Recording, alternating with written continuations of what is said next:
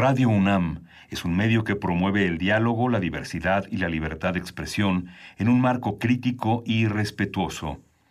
Los comentarios expresados a lo largo de su programación reflejan la opinión de quien los emite, mas no de la radiodifusora.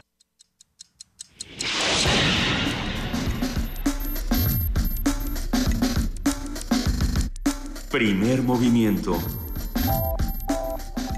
El mundo desde la universidad. Desde el Festival Internacional Cervantino 2017. A todos los que nos están escuchando a través del 96.1 de FM y del 860 de AM. Estamos aquí en Radio UNAM, pero sobre todo saludamos a todos los que hacen comunidad con nosotros en primer movimiento desde el Festival Internacional Cervantino. Muy buenos días, querido Miguel Ángel Quemain, ¿cómo amaneciste? Hola Luisa, pues amanecí en Guanajuato. Amaneciste en Guanajuato. Muy bien. 45 años después de que se inaugurara el primer festival. Exacto, es la cuadragésima edición de este festival, querida jefa de información Juana Inés de ESA. Buenos días. ¿Cómo están? Buenos días desde esta cuadragésima quinta edición del Festival Internacional Cervantino. Ya estamos aquí todos en primer movimiento. Recuerden que dentro de un rato vamos a estar en Vamos. De, gracias al trabajo de TV4 aquí de Guanajuato.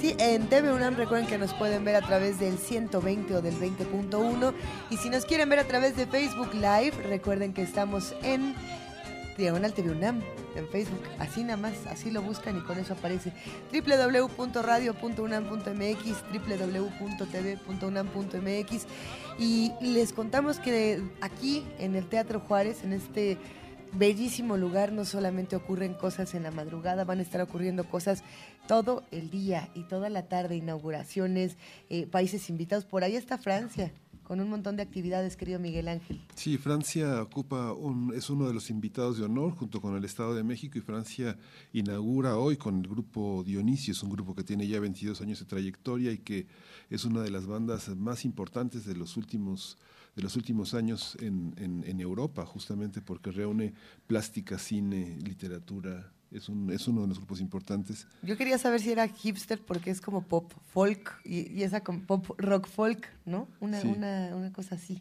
Va a estar bueno, va a ser muy buena esta presentación, sin duda. Eh, los invitamos a que se queden con nosotros de 7 a 10 de la mañana porque vamos a tener no solamente el contenido del Festival Internacional Cervantino, además de que, de que suenen las campanas, pero ahora se nos adelantaron. Ahora se nos adelantaron. Ya sonaron. Están, están tocando para todos aquellos que nos escuchan y que pueden sobresaltarse, están tocando las campanas de, eh, la iglesia que tenemos más cercana. Eh, a un, cuatro minutos antes de lo que nosotros pensamos que es la hora, el tiempo es algo relativo y bueno, pues eh, usted tome sus providencias, cuatro minutos antes de la hora van a sonar las campanas. Sí. Y es un epicentro cultural el Festival Cervantino, porque no es, nuevo que desde hace ya algunos años, desde finales de los, desde principios de los 90, es un festival que tiene, es un epicentro Guanajuato, pero que se desarrolla en varios escenarios del país, gracias a la colaboración de los estados, de la Secretaría de Cultura, de muchísimos esfuerzos. Justamente es uno de los festivales más institucionales en este, en este momento.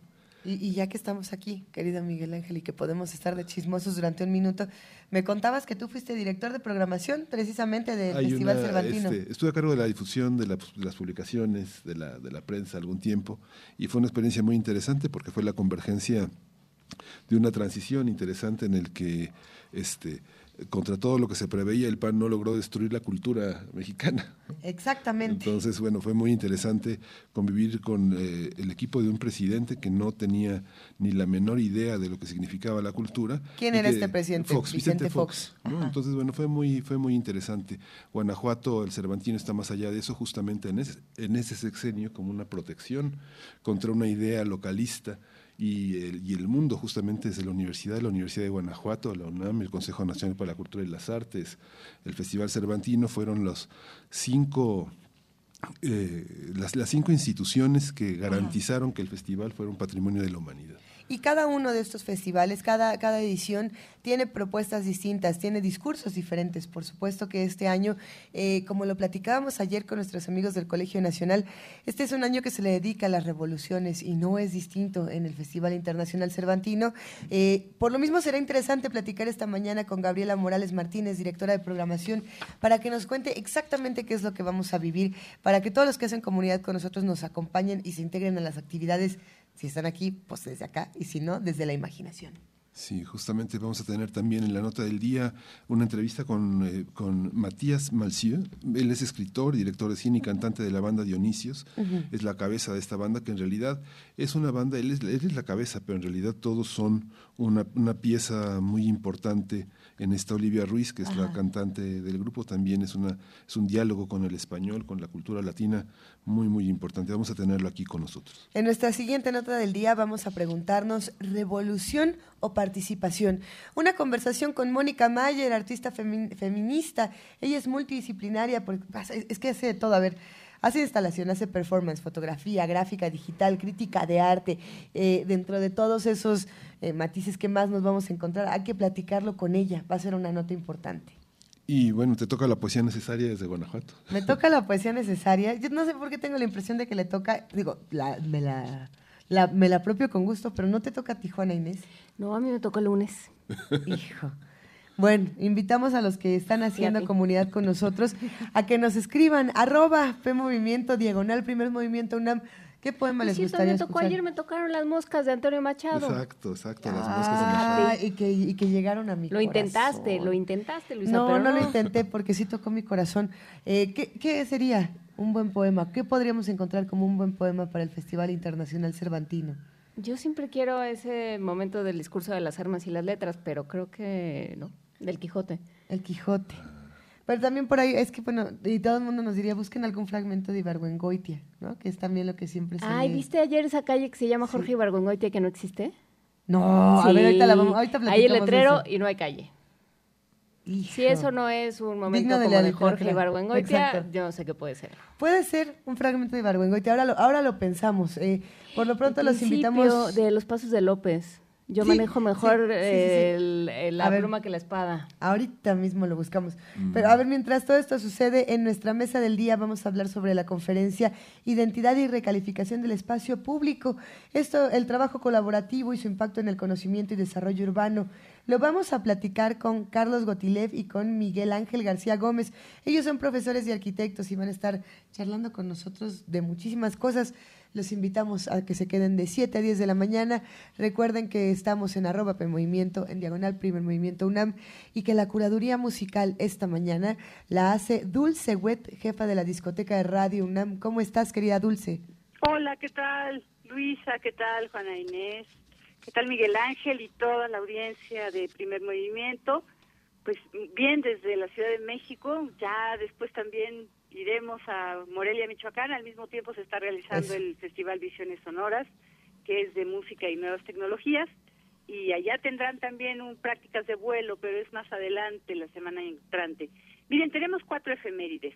Tres de día, una de una obra musical, dos de fallecimiento, una doble, que es la de Nan Carroll, 2017, 105 años de nacimiento y asimismo eh, 20 años de fallecimiento y una invitación también para que asistan ustedes que están allí en Guanajuato, en el Cervantino, al estreno de la ópera Anacleto Morones de Víctor Rasgado. Nosotros vimos el estreno de concierto el domingo pasado en el Teatro Orientación. Fue verdaderamente un espectáculo muy bien armado, un gran, verdaderamente maestro de ópera y que tiene ahora la posibilidad de presentarla por única ocasión mañana con todo y vestuario y escenografía y tal. Bueno, pero regresemos un poco a lo que les decía primero de las efemérides.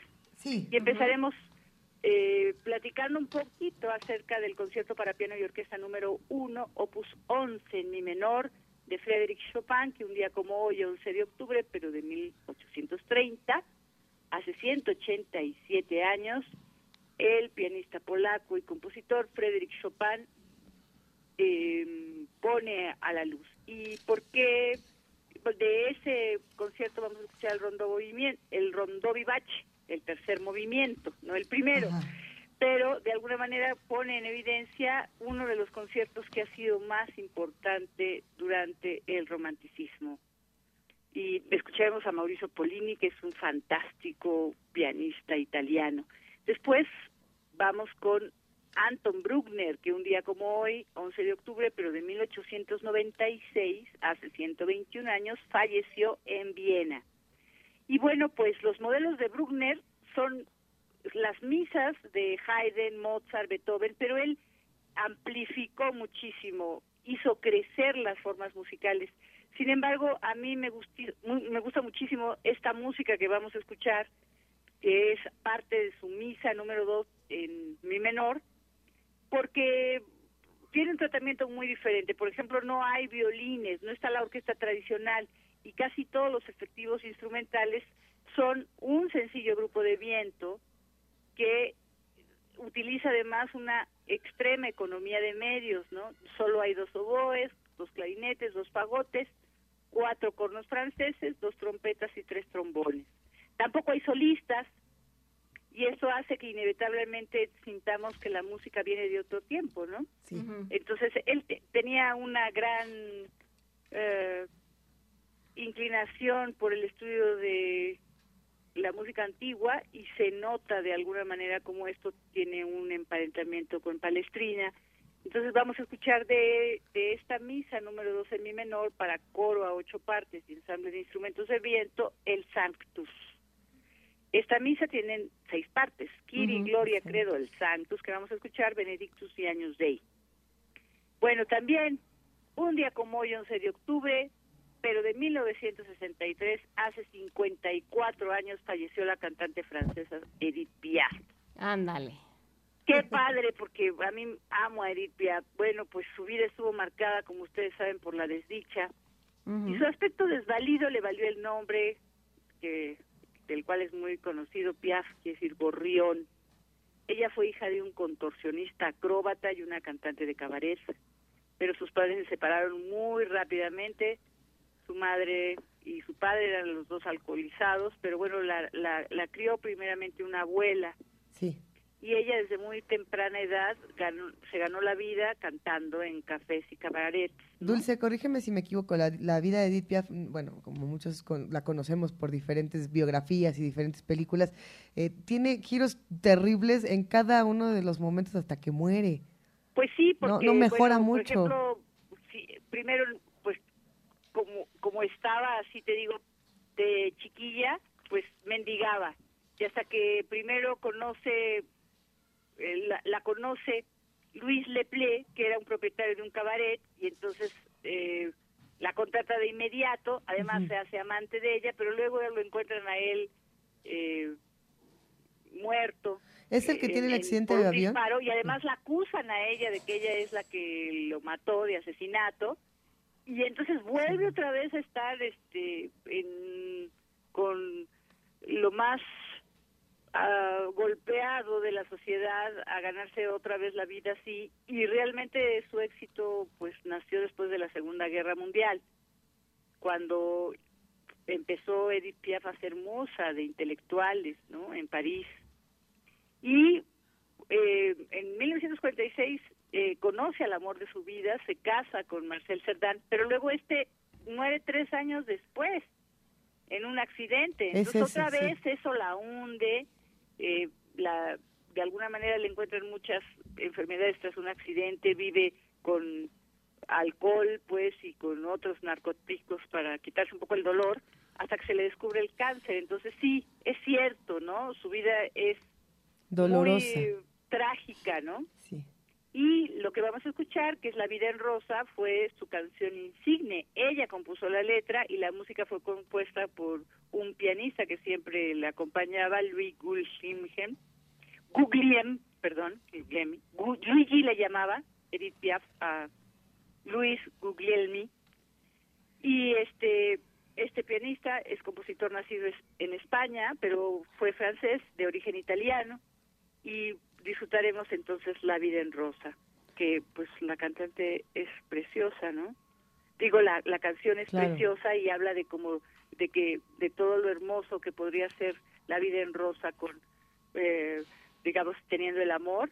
Y fíjate, precisamente cuando se le muere su, su, su gran amor de la vida, Marcel Cerdán escribe esta pieza, ¿no? Es, paradójica la vida.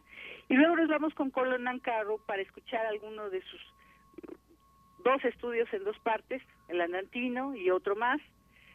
Eh, un poco escuchando a Nancarro porque pues es uno de los grandes innovadores del siglo XX y el 2017 festejamos sus 105 años de nacimiento, aunque recordamos sus 20 de fallecimiento, y porque además de eh, haber sido un extraordinario músico, fue un militante muy eh, propositivo y estuvo en las brigadas Lincoln cuando estuvo la Guerra Civil Española, por eso no lo quisieron dejar entrar nuevamente a su país y él quiso refugiarse entonces en México.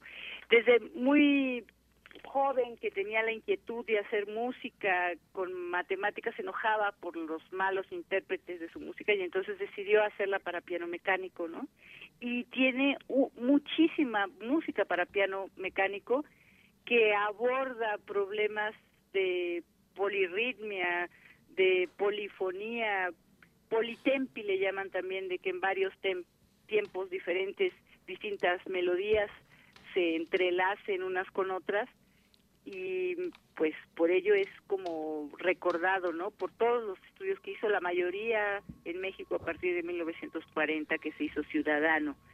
Y acabamos entonces con una pieza para clarinete, eh, corno, trombón, trompeta y dos percusionistas, Reguero de 1991, que es parte de la ópera Anacleto Morones que Víctor Rasgado escribió en 1990 y metió a un concurso a ver si la premiaran y perfectamente la premiaron en Italia cuando él era alumno de Donatoni y se puso en Spoleto Italia en 1994 después de todos estos años, ¿no? Porque son casi 20, pero más de 20, como 21, 22, pues ya este se puede poner por primera vez en México, entonces pues no se la pierdan. Allá que están ustedes en el Cervantino, vayan mañana a escuchar a Anacleto Morones pues y a presenciar todo este cuento de Juan Rulfo, lo divertido que es, cómo está puesto en escena. Pues muchísimas gracias, Dulce. Vamos a vamos a, darle pie a la primera pieza de esta de esta curaduría de Anton de Frédéric Chopin de esta esta rondo vivace, tercer movimiento del concierto para piano y orquesta número uno en mi menor. Muchas gracias, Dulce de que un abrazo grande y que se la pasen muy bien a mí. Una cosa que me fascina es que a cada ratito suenen las campanas, aunque suenen en destiempo, de lo más nostálgico, de lo más maravilloso que hay. Y efectivamente les van a sonar cada 10 o 15 minutos. Y hay muchas, ¿eh? Cada cuadra hay una, entonces... Gracias, Dulce. Hasta luego, Dulce. Te queremos, Dulce. Hasta luego. Adiós, Dulce. Gracias. Un abrazo grande a ustedes también.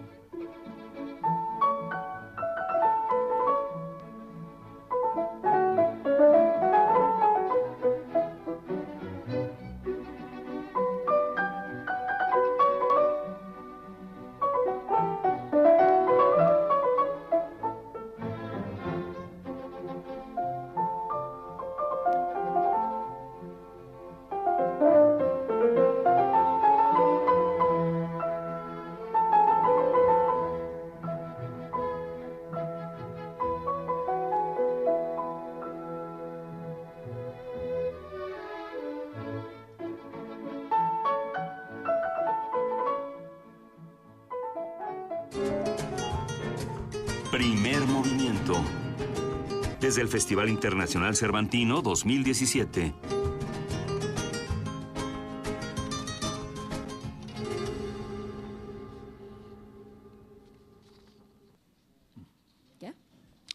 Este miércoles se inaugura la edición 45 del Festival Internacional Cervantino, que tendrá una duración de 19 días y reunirá a 2.500 artistas invitados de más de 30 países. Este año, Francia y el Estado de México son los invitados de honor en esta celebración que incluye 72 presentaciones musicales, óperas, conciertos, 29 exposiciones y 77 actividades académicas, cinematográficas y literarias. El festival concluirá el 29 de octubre y se estima que asistan más de 40.000 personas en todo el mundo. Y bueno, vamos a conversar esta mañana nada más y nada menos que con Gabriela Morales Martínez, directora de programación del Festival Internacional Cervantino. Querida Gabriela, bienvenida, ¿cómo estás? Muchas gracias por esta invitación. Muy bien, muy emocionados de que estén aquí. Gracias por invitarnos y gracias por recibirnos en este Teatro Juárez y en toda, en, toda esta imaginería que crece a nuestro alrededor lentamente. Hoy, arrancamos con una serie de actividades impresionantes. Sí, hoy arrancamos, eh, presentamos oficialmente el programa eh, en este en el Teatro Juárez. Eh, se hace la ceremonia oficial, por así decirlo, y después nos vamos a hacer como la gran inauguración que va a ser en la explanada de la Lóndiga, que es con el grupo francés Dionisios. Dionisios. ¿Y qué, qué es lo que se está planteando? Desde, desde esta edición del festival, de la cuadragésima quinta edición del Festival Internacional Cervantino. Se habla de revoluciones, se habla eh, de, migraciones, hay muchos temas que se están discutiendo este año. Sí, hay muchos temas que son eh, relevantes y que son actuales y básicamente nuestros ejes temáticos se basan sobre revoluciones, constitución de 1917 y revolución rusa. Con ellos eh, es como se da eh, pase a toda la programación y elegimos elementos eh, que tienen que ver con el arte cuando revolución, la revolución siempre ha estado vinculada a la creación de nuevas eh, creaciones artísticas, ¿no? Entonces, básicamente, pues tenemos a los grandes compositores rusos, Con el tema de revoluciones. Tenemos films muy importantes que tienen que ver con la época revolucionaria, que es eh, con la época de la Revolución Rusa, que es básicamente la huelga, y tenemos a, este icono ¿no? del, cine ruso que es Einstein. Entonces, pues bueno, esa es una parte. También tenemos la revolución, un poco lo que hablamos, que se habla de las revoluciones como un cambio. Entonces, las revoluciones que tienen que ver con las migraciones, con la transformación de, de, la gente, cómo desde nuestro, desde nuestro nicho podemos crear revolución y revolución no significa eh, violencia, no significa guerra, ¿no? Eh, Gabriela, Morales Martínez, directora de programación del Festival Internacional Cervantino. El Cervantino tiene muchos lados, o sea, tiene este lado eh, que es el más visible o el que más se reconoce, que es eh, puesta, puestas en escena. Eh, eh, organizaciones y actividades artísticas por toda la ciudad, o sea, esta idea de que el Cervantino toma Guanajuato, el arte toma, digamos, Guanajuato. Pero también hay una serie de reflexiones académicas, también hay una parte del programa que está muy vinculado con lo que, lo que se piensa y lo que se reflexiona alrededor de, eh, por ejemplo, ahora del tema de las revoluciones. ¿Cómo está armado esto? ¿Quién, quién lo arma y de dónde sale? ¿En qué momento se empieza a hacer también? Bueno, esto eh, todo este programa empieza desde que hacemos la parte escénica, porque al igual que la parte escénica, la parte académica es muy importante para nosotros. Entonces, eh, se ha hecho como un gran vínculo de, actividades y nuestros ejes temáticos este año daban para mucho para mucha reflexión. Es por eso que estamos invitando a gente de la UNAM, del Instituto Mora, a investigadores eh, franceses a que eh, asistan a estas ponencias, unas que tienen que ver con la revolución, revolución Francesa, ¿no? que eh, Francia le interesó mucho, lo está vinculando con la Universidad de Guanajuato, están invitados ponentes de Francia, ponentes de Guanajuato y eh, gente de México que da tanto clases en la UNAM como en otras instituciones eh, universitarias. Eh, también tenemos eh, coloquio que tiene que ver con la Constitución del 17, que parece pareciera a veces como muy aburrido el tema, pero muchas de las cuestiones educativas y culturales surgieron a partir de la Constitución del 17, ¿no? Entonces tenemos esa reflexión con investigadoras, además es un grupo de investigadoras del Instituto Mora y de la UAM que vienen también para, para eh, darnos este contexto ¿no? en el que estábamos artísticamente. es, es, difícil armar un programa. a los 45 años tenemos un programa muy institucional. Digamos, está el Estado de México y sobre todo, ¿cómo, armar una curaduría crítica de vanguardia eh, a partir de un Estado invitado. ¿El Estado tiene que elegir o hay una curaduría que permite elegir producciones que aunque no son apoyadas institucionalmente representan al Estado de México? También hay otros trabajos, bueno, hoy se inaugura la relación con la Revolución Rusa Prokofiev, Rimsky-Korsakov, este, Eugene uh, Onegin, con la dirección de Batis y la orquesta. ¿Pero qué significa esto? ¿Quién elige? ¿Quién elige una curaduría en la que muchas, muchas veces los, algunos artistas se puedan sentir excluidos o no tomados en cuenta porque nunca concursan para becas o no forman parte de los apoyos institucionales. Bueno, básicamente la curaduría de Estado de México queda a cargo del Estado de México como tal, porque ellos son los que están más cercanos con esa con ese contexto cultural. Entonces a nosotros nos presentan las las propuestas y es así como como se hace no nosotros podemos darles un hilo conductor les podemos decir que viene mejor para el festival pero al final la decisión es del, del estado invitado. Pareciera que es como muy institucional eh, básicamente con el tema Estado de México pero bueno, en realidad es un poco el enfoque que ellos le quisieron dar y nosotros, pues con eso tenemos que equilibrar, ¿no? Este, equilibramos tanto con...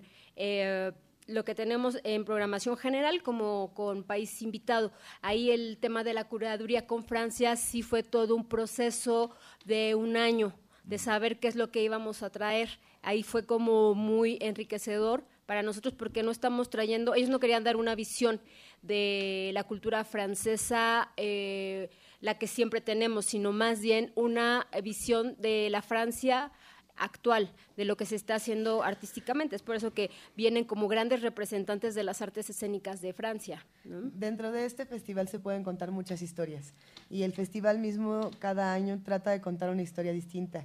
Me llama mucho la atención pensar, por ejemplo, en, el tema de, la Revolución Rusa, relacionando las manifestaciones artísticas que se tienen, que son maravillosas, y la historia artística que tiene el mismo país, eh, con lo que ocurre políticamente en un año como 2017, donde el villano villanísimo del universo es Vladimir Putin.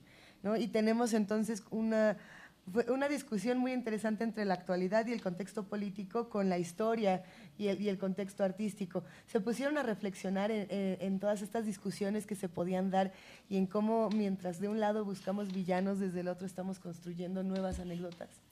Pues eh, yo creo que eso va, a suceder en estas conferencias, en estas actividades académicas. Yo creo que se va a dar porque, bueno, estamos celebrando sí una revolución rusa que en su momento fue un parteaguas, que dio que generó mucha vida artística, que fue como eh, un antes y un después ¿no? de la Revolución Rusa. Yo creo que ese es como nuestro punto de partida y ver lo que actualmente estamos, eh, lo que está sucediendo. Mucho de lo que está pasando ahora no nos hará reflexionar, sino hasta en unos años, ¿no? Entonces, retomar un tema como Revolución Rusa nos hace a todos pensar en el presente, ¿no?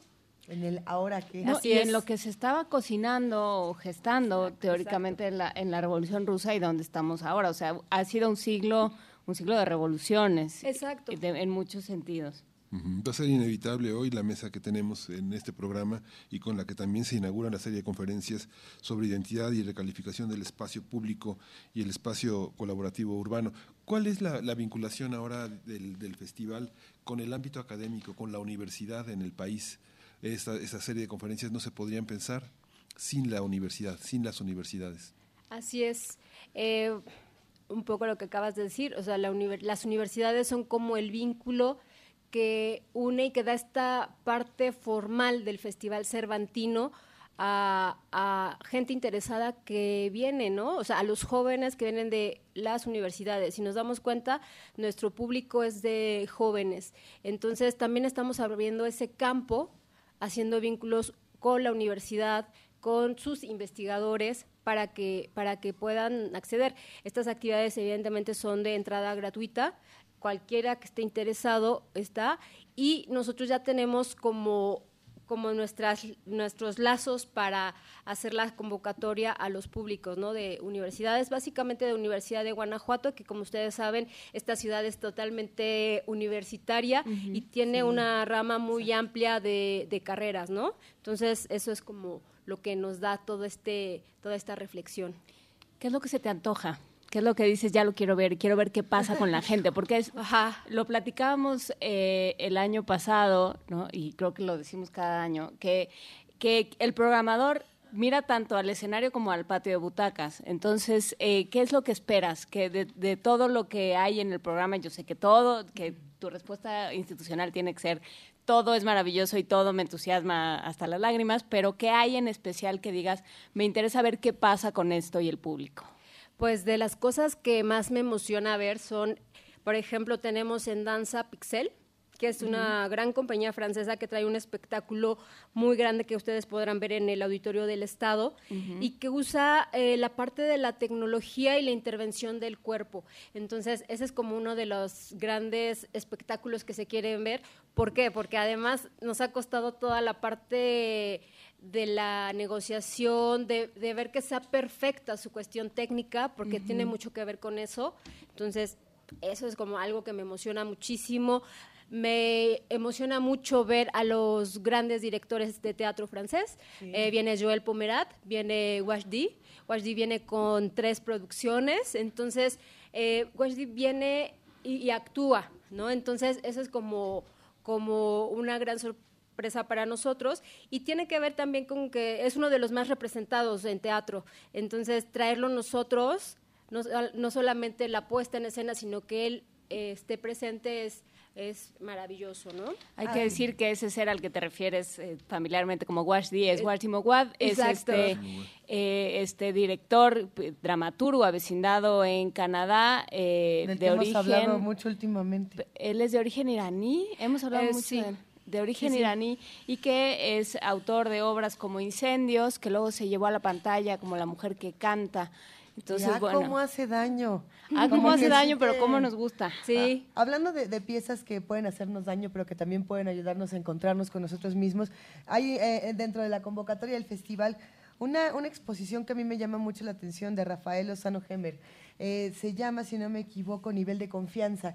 Y es una pieza que lo que hace es que eh, juntó de manera digital los rostros, analiza los rostros de los 43 desaparecidos de Ayotzinapa y nos ayuda a encontrarnos en esos rostros. Y cuando uno va eh, esta pieza interactiva, lo que hace es eh, encontrarnos en, estos mismos rasgos. Creo que estas son las revoluciones que también son urgentes en nuestro país, la revolución de, encontrarnos con el otro. Eh, justo ayer lo platicábamos en el programa, el concepto de revolución como el regreso al origen, como el cierre de un ciclo y el regreso al origen pues pensar en eso, en, de dónde venimos todos, qué es lo que está pasando en, una crítica no solamente del arte, sino también eh, de nosotros mismos, de nuestras autoridades, de todo lo que está pasando en nuestro país. Eh, ¿cómo, ¿cómo, son recibidas estas otras piezas? Las piezas que tienen un discurso crítico y a veces que que también nos hace daño y que nos rasguña un poquito. Pues digamos que esta es parte de lo que es el, festival, esta abertura a este tipo de, circunstancias. Y pasa, e, es bien peculiar, pero pasa mucho en el ámbito de las artes visuales. Esta obra que, que nos mencionas y también tenemos lo de, este, el mensaje está en el tejido, ¿no? Que es como esta revolución interna que va generando lazos, ¿no? Que es vamos tejiendo, vamos unificando y que desde ahí también puedes hacer una revolución, ¿no? Creo que la parte de artes visuales nos da como ese vínculo bien interesante que tiene que ver con, con nuestras revoluciones contemporáneas, ¿no? Ese es, ese es el ese es el tema, ¿no? Eso que mencionas también de los jóvenes, eh, ha sido un desafío de los últimos casi, casi 20 años, el tema de los jóvenes y las relaciones tensas siempre entre la policía de Guanajuato, los fines de semana y, al mismo tiempo también la iglesia. La iglesia a lo largo de la historia del Cervantino ha estado muy descontenta con las vanguardias y también eh, hay una parte este, de muchísima tensión en la seguridad del Estado con muchos jóvenes que no vienen a ningún espectáculo. ¿Cómo se ha enfrentado ese desafío en la programación? Hoy, hoy se abre en la Lóndiga con un espectáculo de, acceso gratuito a uno de los más importantes bandas de Francia. ¿Cómo luchan con eso? ¿Cómo equilibran esas fuerzas? Pues nuestro trabajo ha sido eh, continuo porque realmente es abrir espacios en, lugares públicos. Entonces tenemos la Lóndiga, que es el foro principal, pero también tenemos otros espacios como son pastitos, que tenemos ahí la música electrónica. Entonces eh, los chavos pueden ir a esos espacios, pueden posicionárselos. O sea, tenemos DJs alemanes, eh, franceses y chinos, ¿no? Entonces, eso es como, como una gama. O sea, no es solamente ir para el punchis punchis, sino que vean también que se está generando otro tipo de música en diferentes eh, países y que también son aportaciones, ¿no? Muchas veces a, a los chicos les interesa la parte de lo que están escuchando, las cosas raras que se escuchan, y eso el festival da da como pauta para, para hacerlo, ¿no? A lo largo de los años siempre ha habido también una, una crítica por parte de los altos intelectuales a las otras manifestaciones culturales. Eh, podemos recordar la ocasión en la que el señor Coconut, este artista que si no me equivoco es alemán, eh, vino y se presentó en Alóndiga. Sí. Y, probablemente fue de las cosas que más, eh, yo he visto con más gente en la historia del Cervantino y no solamente eran los chavos sin ideología que creían, no, todas estas personas que se mueven por ritmos diferentes, que necesitan también conocer música de todos los países. Porque más, bueno, el señor Cocono traía una propuesta de lo más divertido ese año de mezclar ritmos latinoamericanos con eh, tecno y con industrial y con de todo un poco.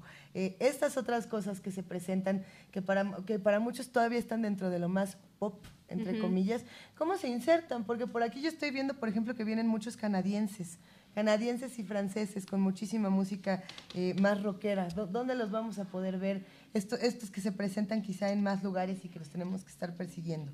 Bueno, básicamente todo lo que tiene que ver con jóvenes se presenta en La Lóndiga y en Pastitos.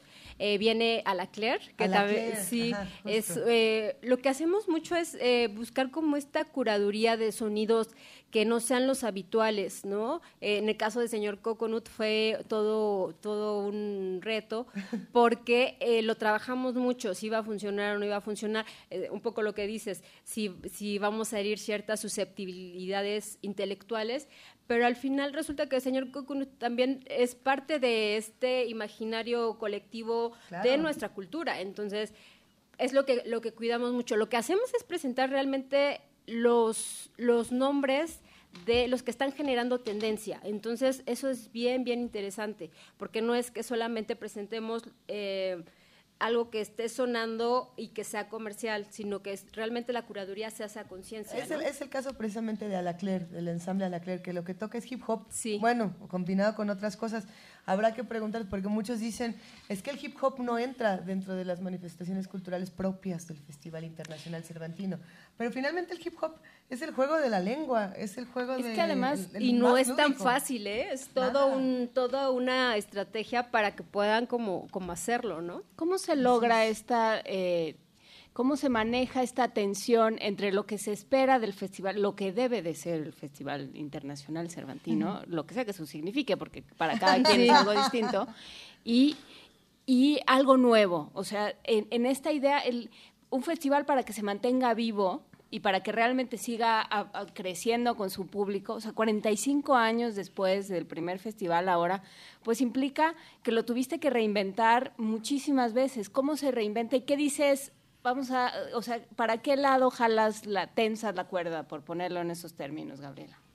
Pues eh, yo siempre he dicho que eh, este es uno de los mejores trabajos porque cada festival es diferente y cada festival te da nuevas eh, nuevas caras, nuevos conocimientos. Es un, es un espacio donde constantemente aprendes y tienes que aprender para renovar una programación, porque si no, de otra manera, no hay posibilidad alguna de hacerlo, ¿no? Entonces, eh, tenemos que hacer esta parte. Ahorita lo que comentaban del hip hop es algo que estamos, eh, que estamos trabajando, que estamos metiendo y con ello también estamos creando esta parte de cultura urbana. Tenemos este año talleres para jóvenes que son de entrada libre, de graffiti, de tornamesismo, de hip hop, o sea, todo este trabajo que en realidad, como acabas de decir, no es una cosa sencilla el tema de improvisar y además llevar como un ritmo, ¿no? Entonces, eso lo estamos haciendo en la exestación del ferrocarril es de entrada gratuita. Eh, queremos como convocar también a la gente que vive alrededor de esa, de esa zona que tiene que ver con nuestro trabajo de integrar a la gente de Guanajuato, ¿no? Hay, una, hay un aspecto muy importante que es la tensión que hay entre los eh, locales y los visitantes, ¿no? Cuando la gente llega, los guanajuatenses se van. Ah, era, era la consigna hace muchos años. Esta, ¿Qué se queda de lo que llega al festival para, para, para la gente de Guanajuato, para la orquesta, para las artes escénicas, que era una, una cuestión importante, que llegan grandes artistas, pero que como llegan se van y que son inaccesibles y que no comunican nada a los espacios a los que llegan a trabajar. ¿Cómo que en esta, en esta 45 edición hay, hay algo que tenga que ver con algo, algo que se quede en Guanajuato de enseñanza, de colaboración entre artistas guanajuatenses y los artistas que llegan de otras partes? Pues sí, siempre buscamos ese vínculo y tenemos, por ejemplo, dos actividades académicas eh, que son para básicamente gente de la universidad de formación dancística y de eh, teatro. Es, Cedric Chagon de la compañía Jamfab va a dar un taller, por ejemplo. Entonces, esas como las pequeñas aportaciones. Viene también Guillermo Calderón, eh, este famoso representante del teatro chileno muy actual y también va a dar un taller de, dramaturgia, ¿no? Entonces, por ejemplo, este tipo de actividades cuando las hacemos son las primeras que captan la atención de la comunidad guanajuatense, porque evidentemente los primeros en inscribirse son, son ellos, ¿no? También tenemos esta, este ciclo que es eh, de plática con el artista, ¿no? Al término de la función, el artista hace como un intercambio con el público. Yo creo que esa es una parte bien benéfica, porque entonces si alguien se quedó con la duda de lo que vio o con el interés de algo en particular, puede tener ese, ese, intercambio artístico. Y es algo que hemos venido haciendo en los últimos años y que ha funcionado. Realmente la gente se, se queda a escuchar al creador, ¿no? Una maravilla, sin duda. Gabriela Morales Martínez, directora de programación del FIC, del Festival Internacional Cervantino. ¿Qué nos está faltando? Ahora sí que qué se está quedando fuera de esta conversación y que no nos podemos perder. Pues eh, no se pueden perder todos los espacios, eso los tengo que decir. Hay muchas cosas, hay una amplia gama de, de cosas que ver. Entonces, pues bueno, tienen que ver Mateluna de Guillermo Calderón, tienen que ver eh, a Jean Fab, que hace un homenaje a su padre, es una obra impresionante. Tienen que ver toda la parte de música. Tenemos Oli Mustonen con todas las sonatas completas de Prokofiev. Tenemos a Lecri de París, que va a hacer tres programas, Historia del Soldado, eh, Israel en Egipto y em, ahora me acuerdo, Israel en Egipto, Historia de un soldado y Escándalo. Entonces, esas, esas son lo, que tienen que ver. También les recuerdo que en Ciudad de México tenemos nuestras actividades que compartimos con instituciones como son la UNAM y que ahí van a poder ver una amplia programación de un alto nivel. Y los que no quieren irse ni a la UNAM ni al Cervantino, pero que quieren estar con nosotros de alguna manera, eh, en alguna página de internet, en algún enlace, ¿van a tener, eh, digamos, transmisiones en vivo? Eh, vamos a tener algunas transmisiones, yo, eh, las vamos a publicar en, el, en la página del festival. Excelente. Y ahí las, las pueden consultar. Pues, pues tenemos ya toda Perfecto. si dijeras es que hay una cosa a la que se tiene, no, no importa, déjelo todo ahora, renuncia a su trabajo, este, tírelo todo y venga corriendo a... Eh, Joel Pomerat. Muy bien. Pues, eh, pero cuéntanos más de Joel Pomerat. Bueno, Joel Pomerat es, es una gran producción que que mezcla eh, actores franceses, pero también hay una parte donde va a participar gente de México eh, como eh, fuerzas vivas. Tiene que ver todo con el tema de la Revolución Francesa y el Parlamento, entonces es una obra muy contemporánea que, que, toca temas muy interesantes, que tiene una interacción con el público desde diferentes puntos del escenario y de las butacas. Entonces es algo que, que no se deben perder. Perfecto, pues muy buena, muy buena suerte para este Cervantino. Espero que, les vaya muy bien. Esperamos que les vaya muy bien y agradecemos como siempre la invitación. Muchísimas gracias, Gabriela Morales, directora de programación del Festival Internacional Cervantino, que hoy arranca su cuadragésima quinta edición. Muchas gracias a ustedes. Un placer, querida Gaby. Oigan, vamos a escuchar, queridos amigos que hacen comunidad con nosotros, una postal sonora porque Vania Nuche... Se nos perdió ayer Vania Nuche. Yo la tenía junto y de pronto desapareció. Pero es en serio. Estaba, estábamos aquí montando ¿Se fue en pos de una estudiantina? Parece ser. Se fue ahí ¿Nos la robó el del pandero? Lo que le conocen como los caminos de Guanajuato, si no me equivoco. Querida Vania Nuche, cuéntanos de la callejoneada.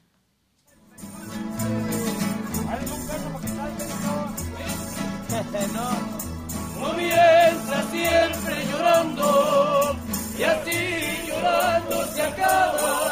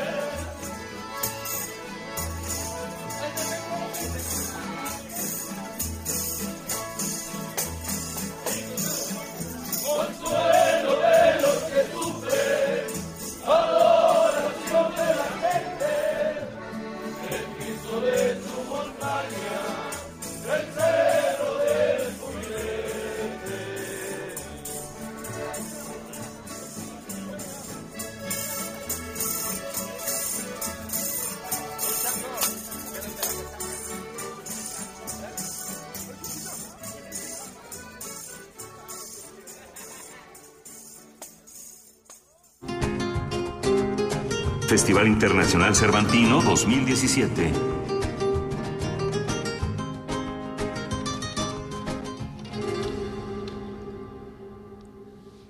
Las 7 de la mañana con 53 minutos. Seguimos aquí desde el Festival Internacional Cervantino transmitiendo en primer movimiento y queremos invitarlos a que hagan comunidad con nosotros, a que nos escriban, a que nos llamen. Estamos en arroba P Movimiento en Twitter, en diagonal primer movimiento UNAM en Facebook. Tenemos teléfono y no estoy segura de que lo contestemos porque pues en Radio UNAM no estamos, ¿verdad?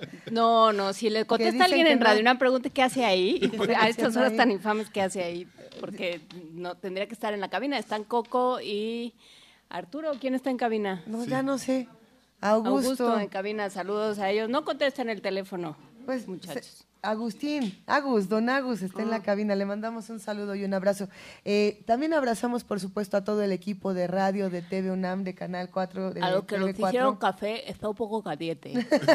Era, eh, la capacidad de sentir aquí. ¿Eso? Sí. Bueno, pero podemos, pero sí puedes hablar como si nada hubiera pasado. No. Mm.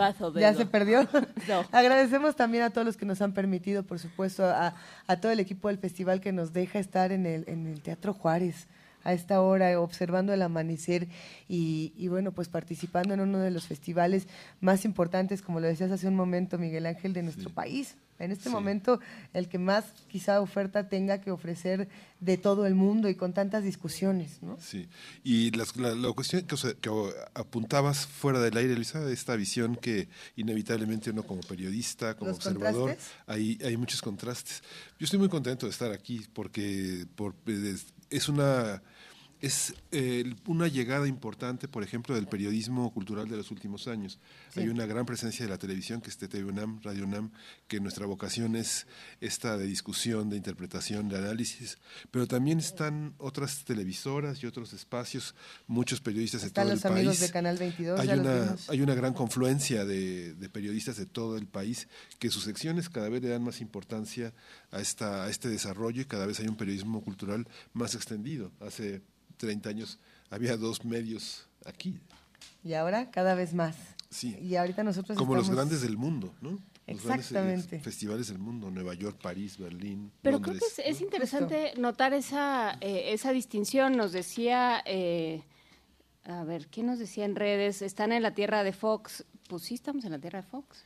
Y, pero al mismo tiempo estamos en un lugar donde, donde se rompen muchas fronteras, donde se discuten cosas que no se discuten en otra parte del mundo, donde se están haciendo revoluciones de muchos tipos, donde llevan 45 años haciéndose revoluciones, presentando y proponiendo eh, este, a, artistas y a visiones del mundo y a visiones del arte que no se habían visto en otro lado.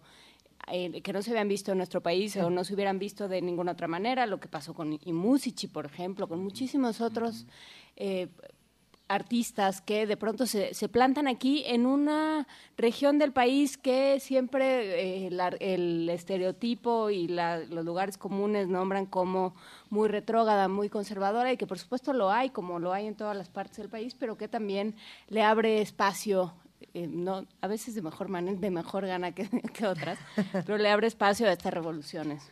A ver, por aquí ya tenemos comentarios en, redes sociales. Le mandamos un abrazo a Mark Heaven que dice, yo les tengo mucha envidia, disfruten Guanajuato, tomen atole de cáscara. Pues no, no nos tengas envidia, mejor vente para acá y, y aquí disfrutamos todos de lo que va a ocurrir en este festival. Alma Jacobo dice, no hagan eso, despertar con estudiantina es muy agresivo. Bienvenida a Guanajuato, así es. Así es el asunto. A ver, Luis Pliego, saludos y pásenla bien. Le mandamos un saludo, también le mandamos un saludo a Roger M. A Manuel de que dice que si el tatuaje nos pregunta si el tatuaje podría entrar como expresión artística de los jóvenes en el Cervantino. Y no, me atrevería a decir eh, que no. Yo no he visto... es que hace frío, entonces anda uno muy tapado también. Andamos todos muy tapados, los que tienen y no tienen tatuajes, pues yo no los he visto personalmente y tampoco he visto actividades que los involucren. Tampoco sé si sea el, el tema de discusión en este festival en particular o en esta edición en particular. El año pasado sí se tenía eh, muchas actividades que se relacionaban con el tatuaje. Tengo la impresión de que en este tenemos discusiones mucho más eh, históricas, políticas no lo sé. Vamos a ir tratando de descifrarlo entre pues, todos. conforme avance la semana lo iremos platicando con quienes están involucrados, pero por lo pronto vamos a música. Música. Vamos con la curaduría de Dulce Wet con una pieza de Anton Bruckner este organista, este gran organista austriaco. Vamos a escuchar Santus, es de la misa número 2 en mi menor para coro a ocho partes y ensamble de instrumentos de viento. Es una segunda versión que es más reducida y vamos a ver la interpretación de la Chapelle Royale del Colegio Vocal del Ensamble Música Oblica que dirige Philippe Gerrebeje. Vamos a escucharla y después recuerden que entramos al aire desde TV UNAM y Radio UNAM.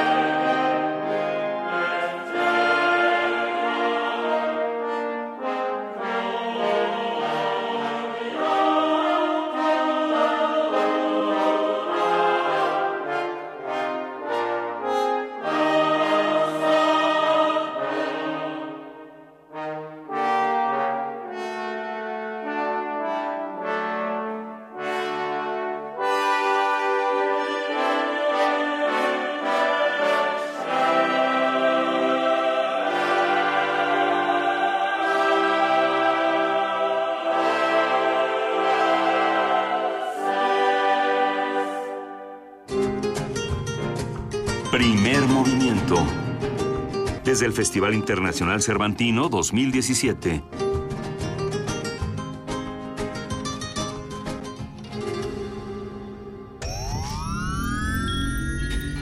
10 frasquitos de gel desinfectante, 4 caldos de cultivo, 2 compostas, un invernadero sonoro. En este ambiente se experimenta la nueva música en compañía de sus creadores. Cultivo de ejercios, frescura en la flora musical. Lunes y jueves, 21 horas, por el 96.1 de FM. Radio UNAM.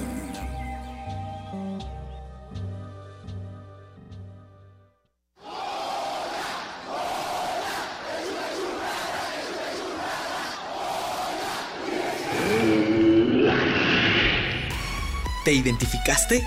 Identifícate con Fundación UNAM y ayuda a becar a miles de alumnos universitarios. Súmate 5340-0904 o en www.funam.mx.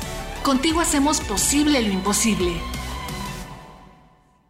El Instituto Nacional Electoral implementa un plan de contingencia que facilita a la ciudadanía la reposición de su credencial para votar. En caso de que tu localidad haya sido declarada zona de emergencia, podrás realizar el trámite sin presentar ningún documento. Acude a un módulo e identifícate con tu huella digital.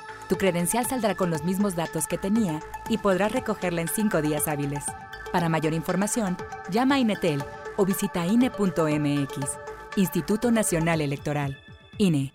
El Museo Nacional de Arte exhibe la muestra Gliptoteca, de la piedra al barro, escultura mexicana, siglos XIX y XX, que reúne más de 70 esculturas en yeso, mármol, bronce, terracota, barro, piedra y madera, además de trabajos sobre papel sobre la escultura, como dibujos, litografías y grabados. La exposición Gliptoteca, de la piedra al barro, escultura mexicana, siglos XIX y XX, se puede visitar en el Museo Nacional de Arte, calle Tacuba número 8, en el Centro Histórico de la Ciudad de México. El rito comienza en el escenario. Los sonidos emergen, deambulan por el recinto, se cuelan en los oídos y estremecen los sentidos. Festival Intersección. los encuentros sonoros de Radio UNAM. Todos los viernes a las 21 horas en vivo desde la sala Julián Carrillo. Escúchalos a través del 96.1 de FM, www.radiounam.unam.mx O ven a Adolfo Prieto 133 Colonia del Valle, cerca del Metrobús Amores. La entrada es libre. Hay más microbios en tu cuerpo que estrellas en la Vía Láctea. Conócelos en la exposición Un Mundo Dentro de Ti. Del 19 de agosto al 30 de diciembre en Universum, Museo de las Ciencias. Divulgación de la Ciencia de la UNAM y Danone te invitan. www.universum.unam.mx Búscanos en redes sociales, en Facebook como Primer Movimiento UNAM y en Twitter como P Movimiento o escríbenos un correo a primermovimientounam@gmail.com. Hagamos comunidad. En este momento son las 8 de la mañana con 3 minutos. Le damos la bienvenida a todos los que nos escuchan a través de Radio UNAM y a todos los que nos ven a través de TV UNAM, canal 120, 20.1, con un agradecimiento especial a todo el equipo de TV4 que se vino aquí desde muy temprano también a echarnos la mano y a acompañarnos en esta transmisión. Jefa de información, Juana Inés de ESA, ¿cómo estás? Muy bien, muy contenta de estar ya de vuelta en Guanajuato y desde este salón, el Salón Tocador se llama. el Salón Tocador del Teatro Juárez, que es como un edificio de fin de siglo. Eh, austero no. Pero, pero ni de lejos. Pero ni de lejos y es un gran espacio el que agradecemos muchísimo que nos hayan prestado a todas las autoridades de Guanajuato y por supuesto a todas las autoridades del Festival Internacional Cervantino. ¿Cómo ya estamos ves? Miguel Ángel Quemain, buenos días. Aquí se venían a polvear la inauguración en 1903, lo inauguró Porfirio Díaz. Y aquí las damas de sociedad se venían a polvear.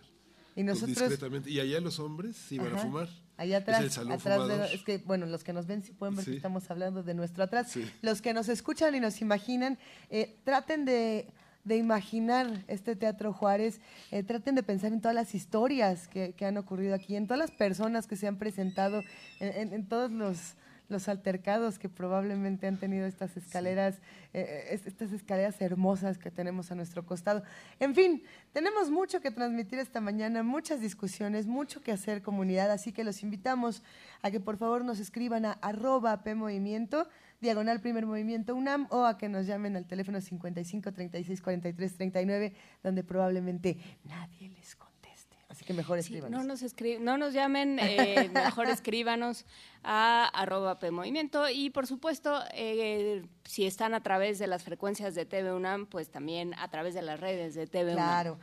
nos, nos estaban escribiendo el día de ayer para preguntarnos, se nos ocurrió hacer un periscope en la tarde, para preguntarnos si esta vez no íbamos a tener historias de fantasmas del de Cervantino. Hasta ahorita no. Hasta ahorita no, y además eh, nos tocó estar hospedados en en distintas zonas, no estamos en el hotel no estamos todos del, del fantasma que, que, habíamos platicado, pero si tienen historias que contarnos de Guanajuato, si tienen, eh, si tenemos radioescuchas que están aquí en el Festival Internacional Cervantino, que aquí viven o que se vinieron a dar la vuelta, por favor vamos a entrar en contacto y vamos a tratar de, de encontrarnos y de ver a, dónde nos vamos después de, después de esta transmisión, porque se antoja tanta la programación. Tenemos, tenemos muchísimo que discutir, querido Miguel Ángel. Sí, estuvimos en esta mañana conversando con la directora de programación. Así es. Eh, y esta visión que tiene el Cervantino interinstitucional, tratando de recoger las expresiones más interesantes. Así es. Un festival dedicado a las revoluciones, un festival dedicado también a la, al Estado de México con todas sus aportaciones.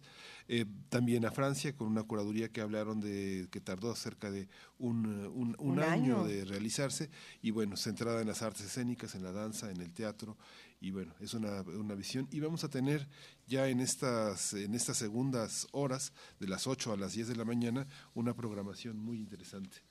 Vamos a tener a Mónica Mayer, que estará al frente de un conjunto de exposiciones que eh, se realizan en el festival, que ella viene también trabajando en los últimos dos años, que no es, que es un trabajo muy continuado de investigación, muy interesante. Y también vamos a tener una mesa que, con la que se inaugura toda la parte de conferencias, la parte académica, que es una mesa dedicada a la ciudad la identidad y la recalificación del espacio público, el trabajo colaborativo y el impacto en el conocimiento y el desarrollo urbano.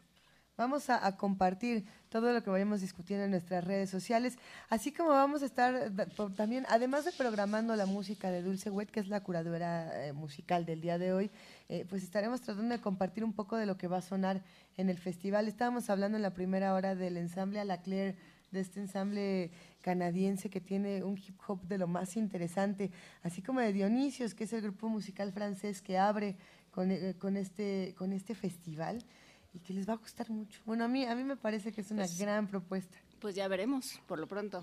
Ya veremos. Vamos con nosotros. Vamos a oír música de Dionisios. Y arrancamos, con esta conversación. Primer movimiento.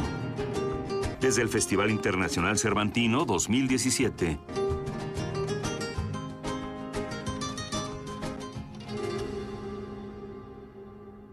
Mon nom est Tom, Emma Tom Cloudman, le plus mauvais cascadeur du monde et de la galaxie. Tom, Emma Tom Cloudman, soleil y compris, Emma Tom Cloudman, oh yeah!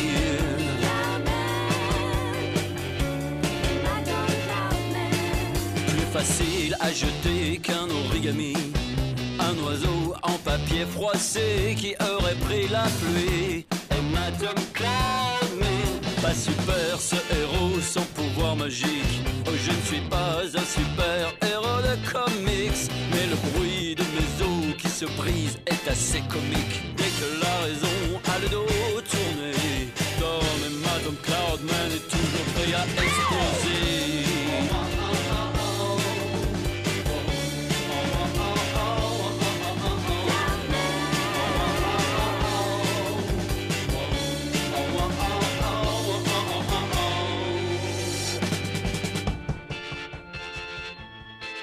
Je vis comme une toupie de chair et de sang.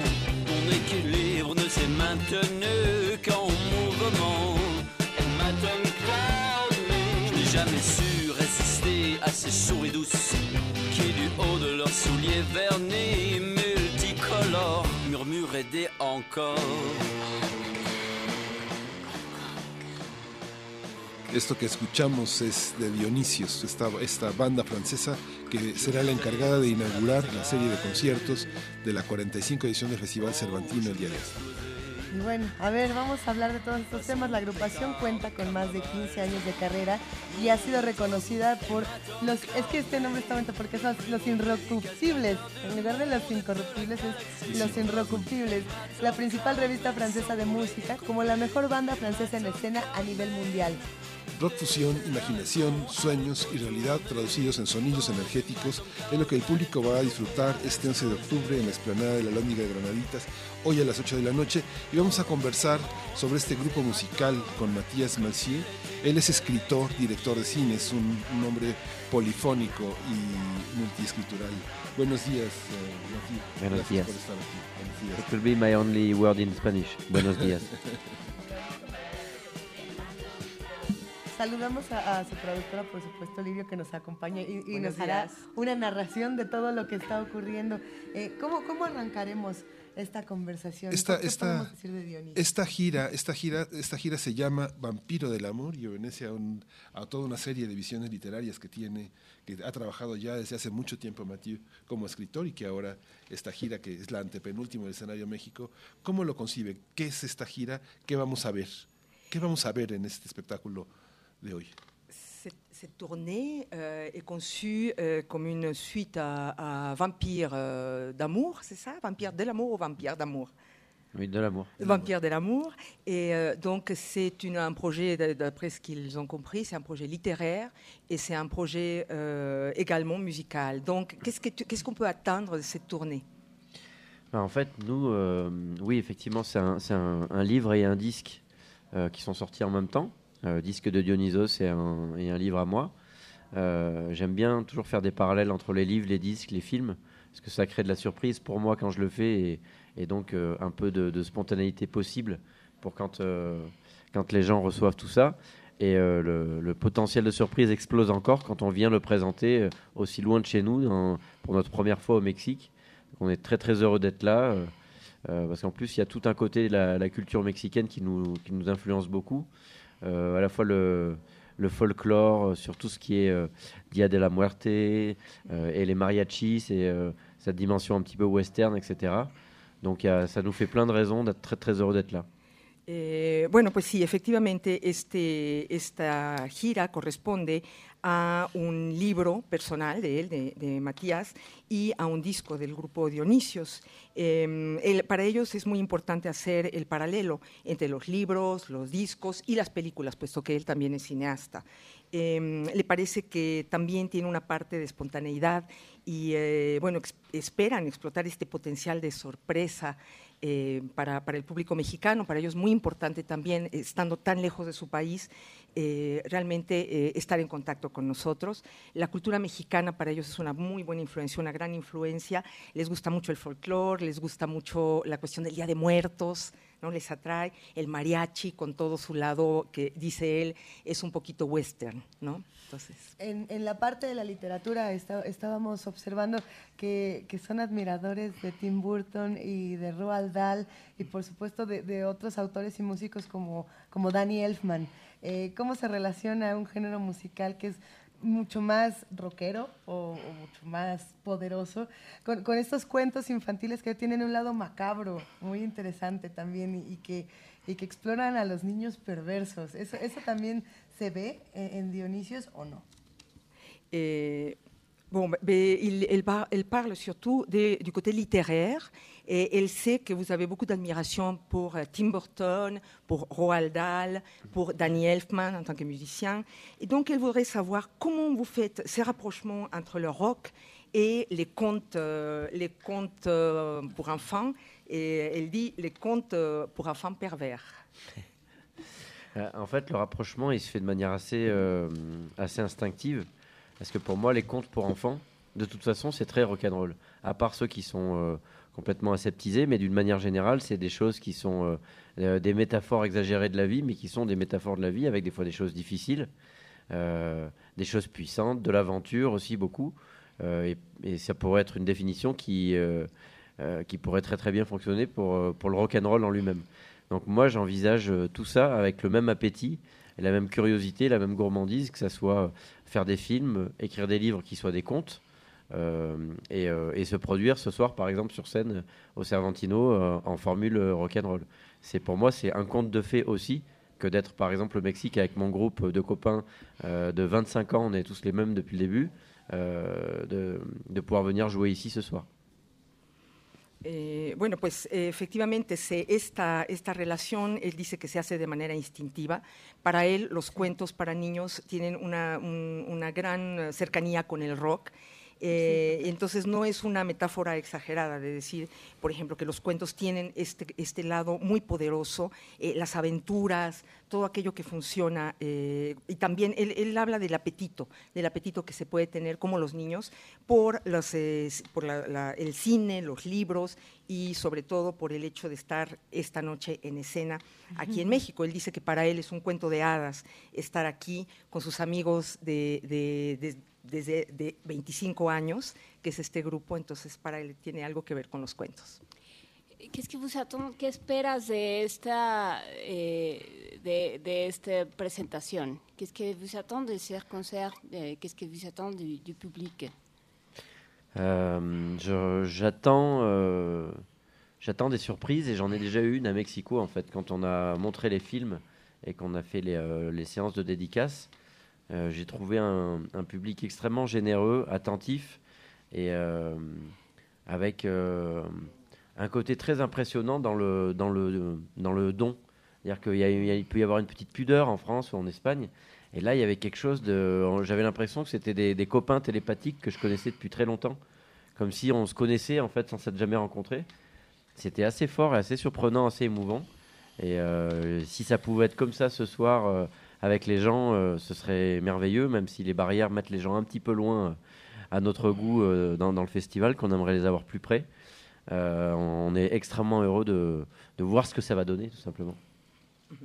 Bueno, pues eh, efectivamente eh, tiene un, esperan sobre todo sorpresas por parte del público de Guanajuato, el público del, festival, eh, pero él, dice que ya tuvo de hecho una sorpresa en la Ciudad de México cuando mostraron sus películas, cuando hicieron sesiones de dedicatorias. él encontró un público generoso, atento y sobre todo algo que lo impresionó mucho es la capacidad de dar de darse. ¿no? Dice que en Francia a veces la gente es más púdica, un poco más distante, y que aquí eh, fue, como, fue como si fueran amigos telepáticos, ¿no? Eso es, eh, amigos telepáticos que le dieron emociones fuertes, sorprendentes y muy emotivas. Entonces, bueno, él espera para esta noche eso y espera sobre todo que los organizadores pongan las barreras un poquito más lejos, eh, perdón, más, sí, más cerca, más, cerca, más cerca, para que ellos puedan, para que, estén realmente cerca de, de, de ellos. Eso On a envie de sentir le public qui vient euh, le plus près possible. Eh, les gusta On vient de loin pour les voir de près. Eh, dice que vienen de lejos para ver a la gente de cerca, entonces les gusta sentir al público lo más cerca posible. La, la, música en Francia y las expresiones artísticas también se reconfiguran cuando en la política entra un presidente como Emmanuel Macron, eh, que da muchísima, se supone, no lo sé, habrá que preguntarlo, libertad. Yo me pregunto si realmente en el rock y en estas otras expresiones, a partir de los cambios políticos que tenemos actualmente, hay otras manifestaciones, otras libertades. Eh, ¿qué, es lo que, lo que sienten que va a pasar ahora en la música francesa relacionándolo con el contexto político? Mm. Euh, alors, elle parle de la musique française, mais de la musique française dans un contexte politique. C'est-à-dire qu'elle sait que maintenant en France, il y a un nouveau président. Et euh, donc, elle se demande s'il y a plus de liberté pour les rock ou pour d'autres manifestations, s'il y a d'autres possibilités par rapport à la politique actuelle. Non, euh, ça n'a pas beaucoup changé. Euh, on a échappé au pire. on a échappé à, deux extrêmes, droite et gauche, qui étaient compliqués, qui, je pense, auraient pu, notamment l'extrême droite, limiter la liberté euh, des artistes, que ce soit musiciens ou autres, ça c'est une évidence. Euh, donc, euh, sans partir sur un débat politique, moi c'était pas forcément vers quoi je voulais aller, Macron, mais en tout cas, ça a le mérite d'être au centre. Et je préfère, je préfère toujours un, centre plutôt que, que des extrêmes qui, sont, qui sont liberticides, qui sont, qui sont contre la culture. Donc, on est dans un moment où on a envie de lui donner sa chance. Euh, et on le regarde faire et on, on, va voir ce qui va se passer. Mais en tout cas, euh, il a au moins eu le mérite euh, d'éloigner du pouvoir Marine Le Pen. Eh, bueno, pues eh, él dice que no quiere entrar en un debate político, eh, pero eh, no dice que no, no ha cambiado mucho realmente el panorama de la música en Francia, pero que por lo menos escaparon a lo peor a los dos extremos, la extrema izquierda y derecha, eh, sobre todo la extrema derecha, que eh, habría podido eh, limitar terriblemente las libertades de expresión en todos los campos artísticos.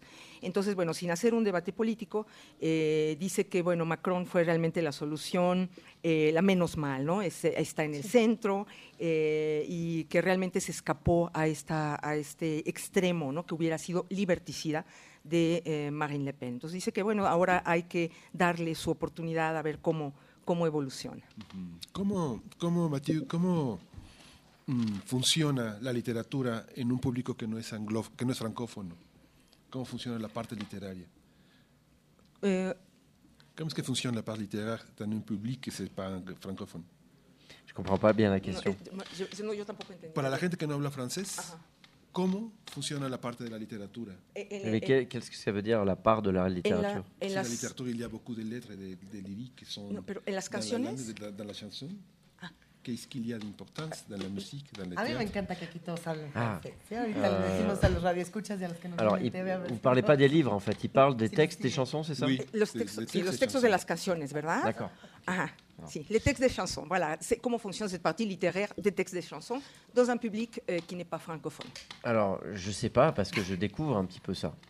Euh, moi, je le fais euh, avec la même avec la même énergie que je joue devant un public français, belge, russe ou mexicain. L'idée, c'est vraiment d'être le, le plus, au plus proche de, de, de ce qu'on fait naturellement.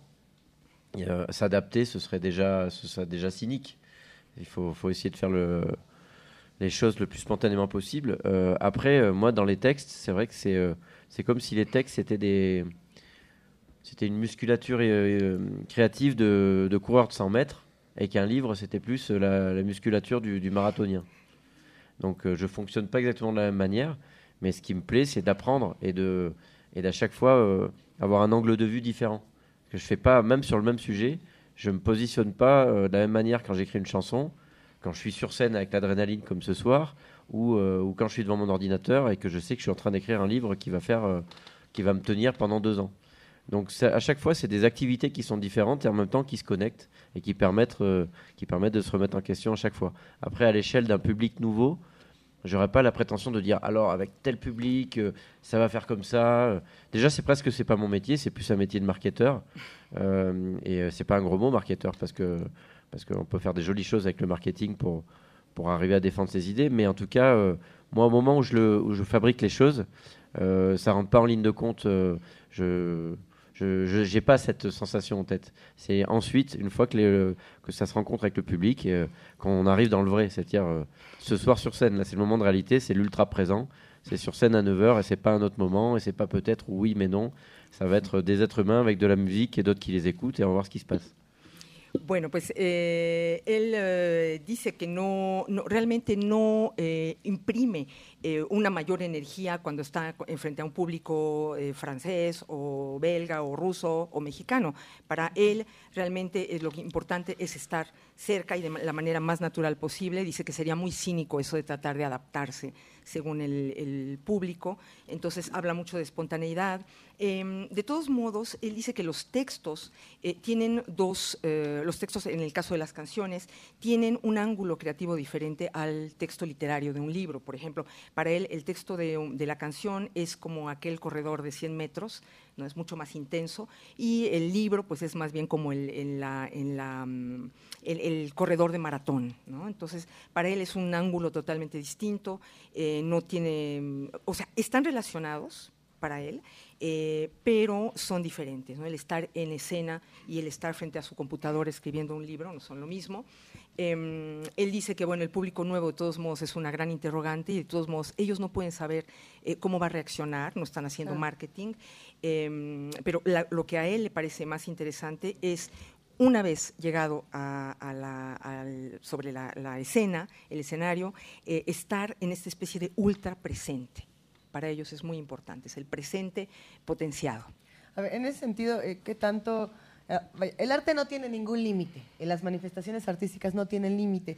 Eh, los artistas, sin embargo, eligen eh, hasta dónde o desde qué matiz quieren contar una historia. por ejemplo, ah, por poner un ejemplo, el día de hoy amanecemos con la controvertida portada de Charlie Hebdo, del periódico francés que bueno pues tiene ahí unos conflictos con Cataluña que han dado mucho de qué hablar y vemos otras manifestaciones que se alejan por completo de la realidad eh, en la que estamos viviendo. Es decir, eh, en, dónde se sitúa Dionisio? ¿Qué es lo que elige? Y en el caso específico de Matías, ¿qué pasa con esta parte cinematográfica que también es bellísima? ¿no? Estamos viendo aquí precisamente, a ver si lo podemos compartir en, nuestras redes, el cartel de Jack y la, y la mecánica del corazón. Esta película que se acaba de presentar en la Cineteca eh, Nacional el fin de semana pasado. O sea, eso es todo un rollo, ¿verdad? Pero bueno, Lili. Longue question. C'est une, une, longue, une longue question. Je vais voir si je peux la résumer. Mais elle dit elle, elle, elle, elle, était trop émue, alors. Euh... moi aussi, moi aussi. Euh, c'est pour ça que je fais des réponses très courtes. Él dice que también está muy emocionado y por eso hace las respuestas muy cortas. Eh, pues bueno, dice, eh, la, la, la, question était bon, l'art n'ayant pas de limites, et euh, chaque artiste choisit depuis où et, et comment raconter une histoire.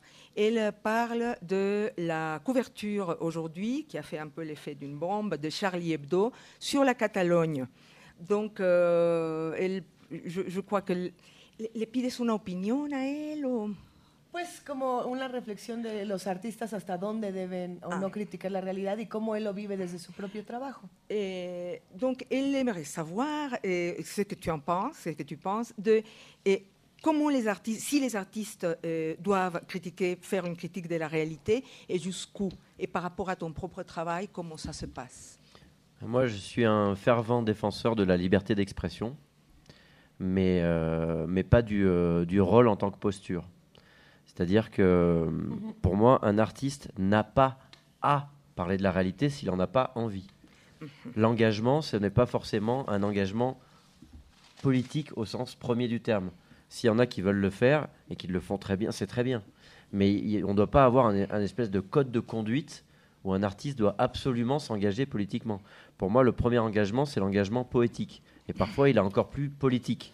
Parce que proposer quelque chose de, spécifique, avec une vraie identité, avec une capacité à faire euh, rêver les gens et à s'échapper, c'est aussi extrêmement politique. Donc euh, moi, je suis avant tout pour la liberté d'expression et pour surtout l'art, c'est un espace de création euh, libre, c'est un espace de liberté. Et c'est politiquement, c'est ça qu'il faut retenir. Que les artistes, quels qu'ils soient, quel que soit leur style, leur façon de s'exprimer, ils, sont les garants de cet espace de liberté et qui, on peut le voir, euh, on l'a pu le voir en France avec la montée du Front National, peut, peut être un, risque de fondre très très vite. Donc il faut être très vigilant là-dessus. Après, il y a plusieurs manières de l'exprimer.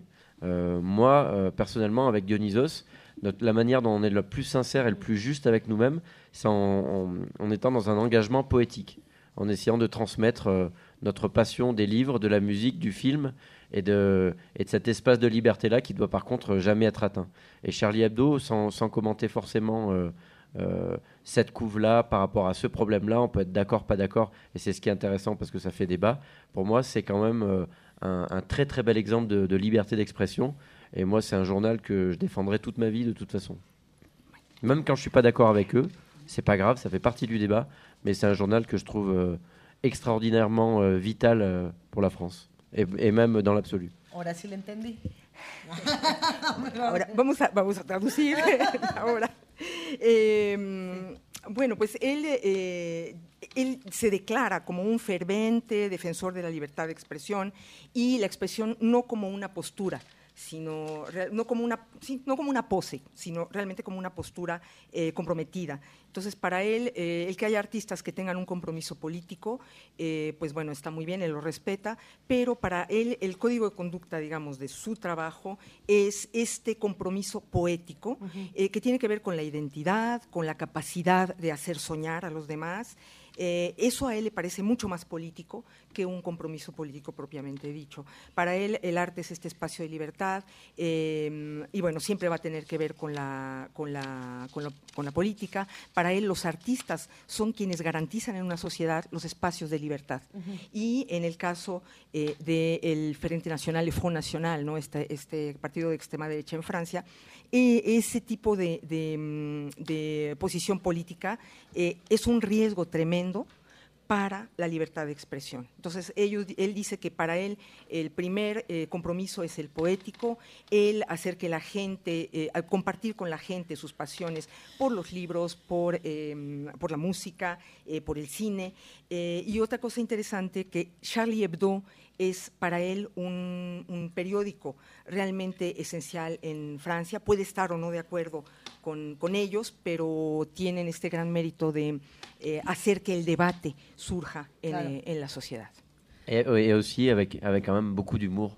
Et c'est euh, c'est la politesse du désespoir, l'humour parfois aussi. Donc euh, c'est important euh, qu'on ait des, des, journaux qui, qui amènent vraiment de l'humour, même si c'est parfois de l'humour noir. Eh, bueno, él dice que el, realmente el, otra de las características y de las cualidades de Charlie Hebdo es el tener humor, ¿no? que el humor es como la cordialidad de la desesperación, la politesse du désespoir, y para él es muy importante que este humor esté eh, manifestado en, en, este, en esta publicación. Aunque pues sea negro. Aunque sea negro, merci, merci. Aunque sea humor negro. Estamos muy emocionados con esta presentación. ¿Dónde, cuándo, cómo y a qué hora para que podamos acompañarlos?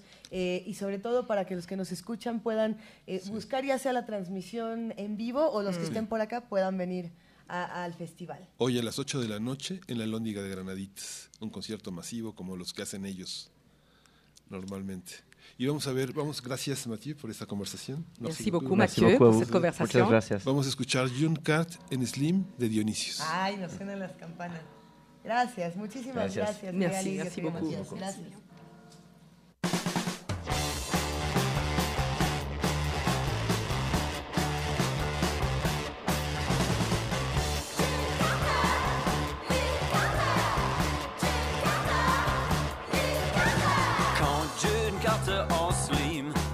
Ses cuisses de mouche.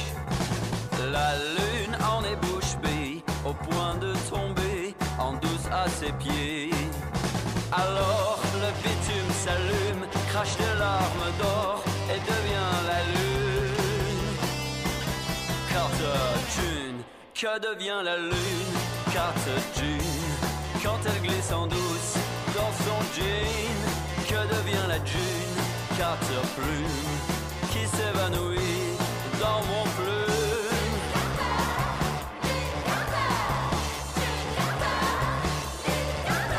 Quand au petit matin, les geysers de plumes et le grand satin ont emballé la lune entre un croissant chaud et un petit pain.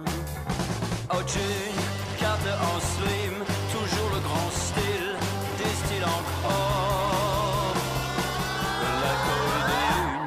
que devient la June, carte lune, quand elle glisse en douce dans son jean, que devient la June, carte.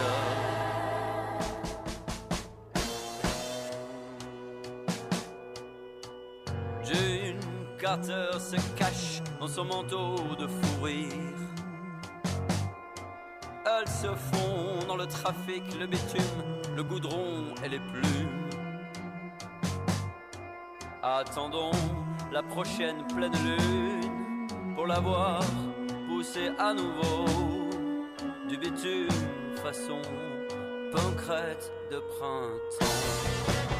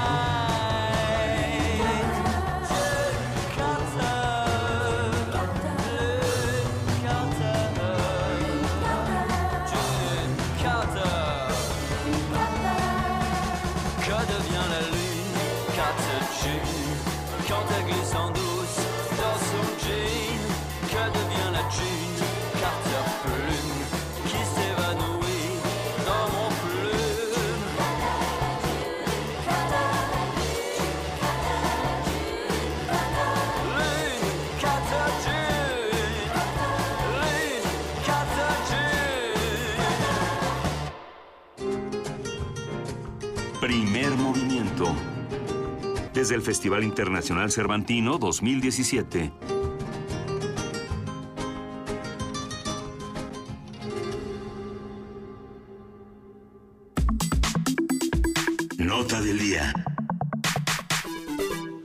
En esta edición del Festival Internacional Cervantino, Mónica Mayer tiene una parte fundamental en la parte de exposiciones, en el aspecto de exposiciones, y va a dar una conferencia en torno a la exposición conformada por los proyectos El Tendedero, Maternidades Secuestradas y Yo no celebro ni conmemoro guerras. Mónica, te damos la, la, bienvenida. Gracias por acompañarnos esta mañana. Gracias, es un gusto estar aquí. Y nos da muchísimo gusto platicar, por supuesto, de que la curadora Karen Cordero está, eh, está con nosotros también en la mesa y parte de todo este proceso. Es que a, uno siempre le gusta decir que hay dos historias que se cuentan, la que cuenta el artista y el curador siempre tiene otra historia que contar y se hace un, un buen dilema. Karen, bienvenida, ¿cómo estás? Muy bien, muchas gracias. Un placer estar aquí. Es un verdadero placer tenerlas a las dos y precisamente hablar también, además de lo que se va a presentar, de la relación que se tiene entre, entre el artista, entre el artista y, la curadora, que, que cada una tiene una historia que contar y que tienen que irla entrelazando. Entonces, ¿cómo será que empezamos, querida Mónica Mayer? ¿Qué es lo que vamos a ver y cómo, y cómo es todo este relato? Bueno, la exposición plantea tres proyectos que son de participación. La, la, exposición misma se llama Revolución o Participación en respuesta a lo que este mismo festival plantea. Y decidimos, uh, porque trabajamos muy de la mano Karen y yo, que fuera un proyecto en el que se presentaran tres obras en las que la participación del público es fundamental. ¿Cómo? ¿Cómo y por qué? Porque cada vez que decimos la participación uh -huh. del público, hay tres que ya salimos corriendo y decimos, no, no sé cómo se participa, ya no quiero nada. Y salimos escapando sí. de ahí. Bueno, ha habido participaciones de tres diferentes maneras. Por ejemplo, El Tendedero, que es una pieza que llevo haciendo desde 1978, que tiene que ver con cuestiones de acoso sexual callejero, sí. violencia hacia las mujeres. Y aquí ya, ya le estuvimos activando lunes y martes a partir de un taller que di con artistas y activistas locales que esa es la parte que a mí me gusta de la reactivación. Y el público va a poder, ahí son cuatro preguntas que se hacen en torno a la primera vez que padecieron acoso, qué hacen o harían si han padecido acoso uh -huh. en la universidad o en la escuela. y es una invitación al público a escribir sus historias de manera íntima, anónima y breve. Eh, estas historias se pueden contar de manera distinta en la Ciudad de México, en Guadalajara, en Guanajuato y en diferentes espacios. Y, se los pregunto a ambas porque justamente fuera del aire y al principio de este programa hablábamos de, los contrastes que nos, podemos encontrar caminando por, por, las calles que tenemos aquí a nuestro alrededor y cómo eh, junto a una iglesia tenemos manifestaciones eh, antiaborto y del otro lado tenemos exposiciones... Eh, completamente enloquecedoras de, un francés que lo que está trayendo es un eh, cadáver en una cajita. No, hay, tantas cosas tan extrañas y tan excéntricas en un espacio como este que las narrativas chocan. Eh, ¿Qué pasa en ese caso, Karen? ¿Cómo contar esta historia en Guanajuato donde los discursos pueden ser a veces o muy conservadores o completamente liberales, en todo caso radicales? Exactamente, pues justamente eh, esta pieza, El Tendedero, y bueno, también las otras, dos que, que, incluye la exposición, tienen un carácter diferente en cada lugar, ¿no? Particularmente el Tendedero por el carácter pues muy cultural, podríamos decir, y muy específico a cada lugar del acoso, siempre tiene como una naturaleza diferente en cada lugar, porque los talleres, los grupos de personas que se juntan, para hablar primero de esta problemática y luego para salir a recoger testimonios al respecto, siempre arroja pues experiencias y resultados diferentes. Y sin embargo, pues hay demasiados constantes, desafortunadamente, a, pesar de las diferencias culturales de cada parte del país, incluso de diferentes países, encontramos que sigue siendo una problemática que que está presente aún en lugares que uno pensaría que son que no tendrían esa, esa problemática. ¿Y hay conciencia de que existen? Porque creo que el problema con el acoso o con ciertos tipos de acoso es que ni siquiera eh, quienes los cometen ni siquiera reconocen que los están cometiendo. ¿Qué, qué, con qué se han encontrado, Karen y, Mónica? Quienes lo cometen no se dan cuenta que lo están cometiendo y muchas veces quienes lo padecen no se dan cuenta que lo están padeciendo, porque es una pieza que lo que hace es tratar de desnaturalizar el, el acoso. Aquí, por ejemplo, si nos topamos varias, varios casos que nos dicen, no, a mí nunca me han acosado, yo nunca he padecido ninguna violencia. Y para mí la pieza es ir hablando, por ejemplo, nunca he recibido ninguna violencia como mujer. A lo mejor no te han hecho nada en la calle. ¿Estudiaste lo mismo que tus hermanos? No, a mis hermanos sí los dejaron estudiar, pero a mí no. Entonces, para mí la pieza es realmente ese momento de conciencia en la que uno logra entablar un diálogo y que alguien se dé cuenta. Y con quienes ejercen esa violencia también, de que de repente lo leen o participan y dicen, no les gusta. Fíjate, a mí me dijeron toda la vida que les gustaba que les dijera yo cosas en la calle y no les gusta. Pues sí, los engañaron, chavos, los engañaron. A nadie se van a ligar así. ¿Qué hacen con el bonito vocablo? Es que es normal. ¿Qué hacen con eso?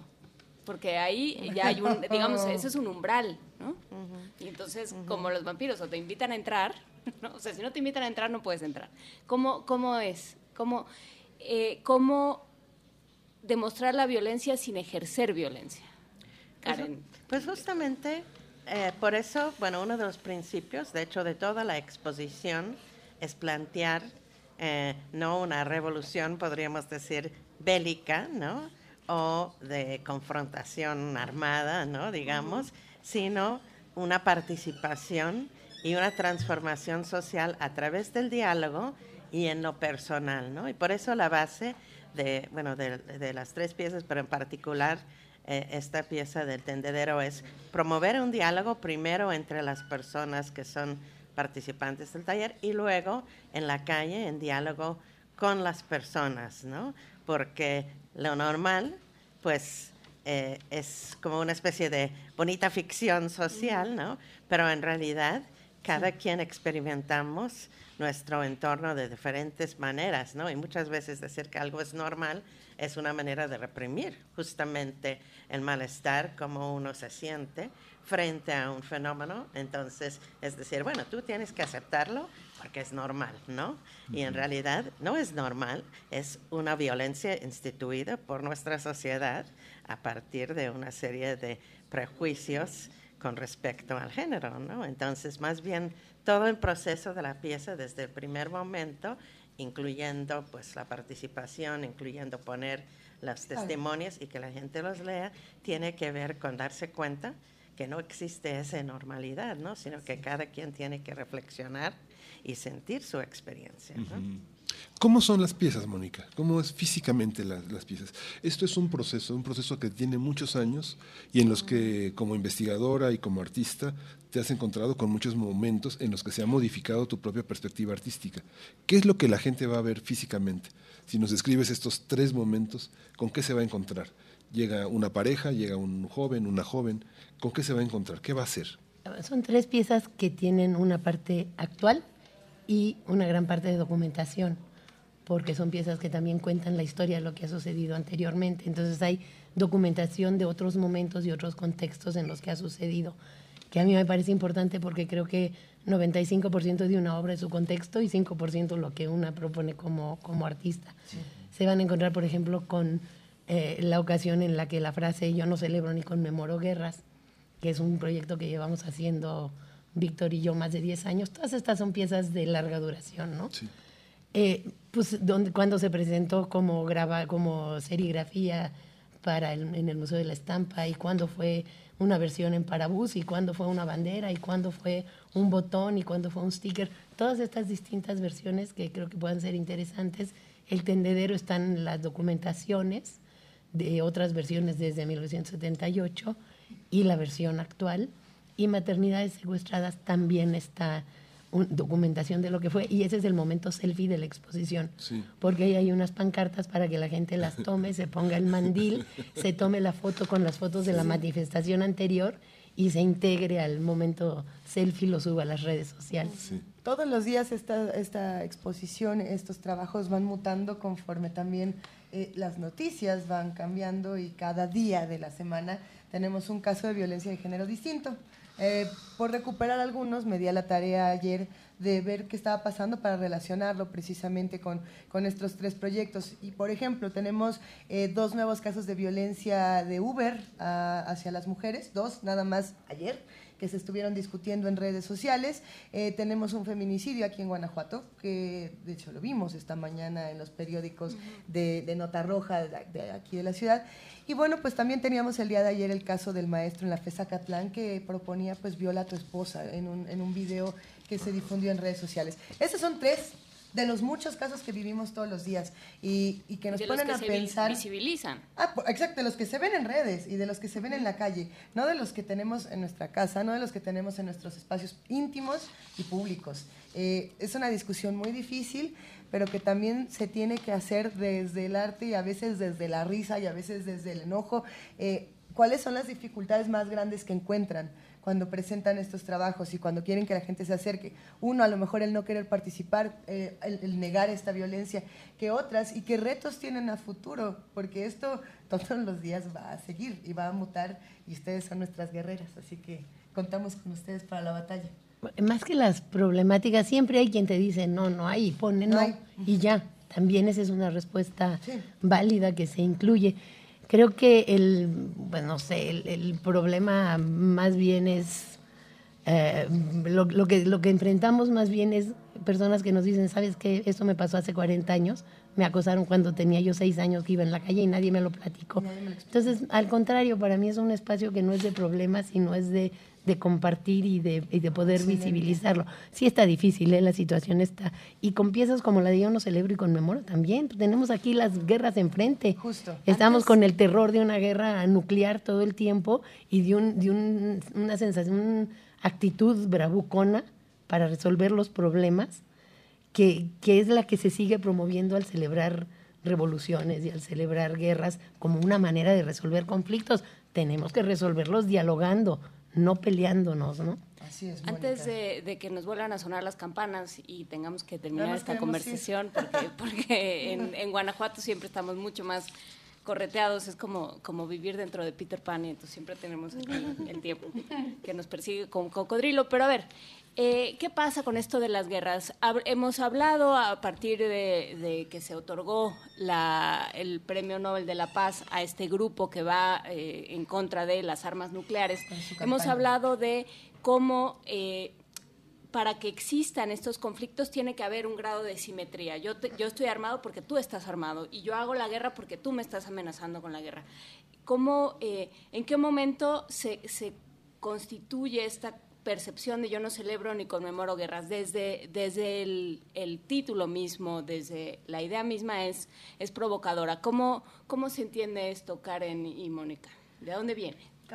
Bueno, eh, creo que lo que pasa es que muchas veces en la sociedad también la idea de las celebraciones, ¿no? el aniversario de la revolución, el día de la independencia, ya están como tan naturalizadas las palabras que ni siquiera pensamos que estamos celebrando una guerra, ¿no? Este, entonces, de un lado también es hacer conciencia de que dentro de esas celebraciones realmente lo que estamos celebrando es el dominio de unos sobre otros, ¿no? Entonces es desde ah, hacernos conscientes de esas palabras, esas cosas que aprendemos desde la escuela, sin pensarlo, ¿no? Con las representaciones que se hacen en las escuelas, las famosas asambleas, etcétera. Entonces, hacernos a todos conscientes que nuestra historia realmente es una historia de guerras y no una historia de otros tipos mm. de relaciones humanas, de formas de eh, resolver problemas.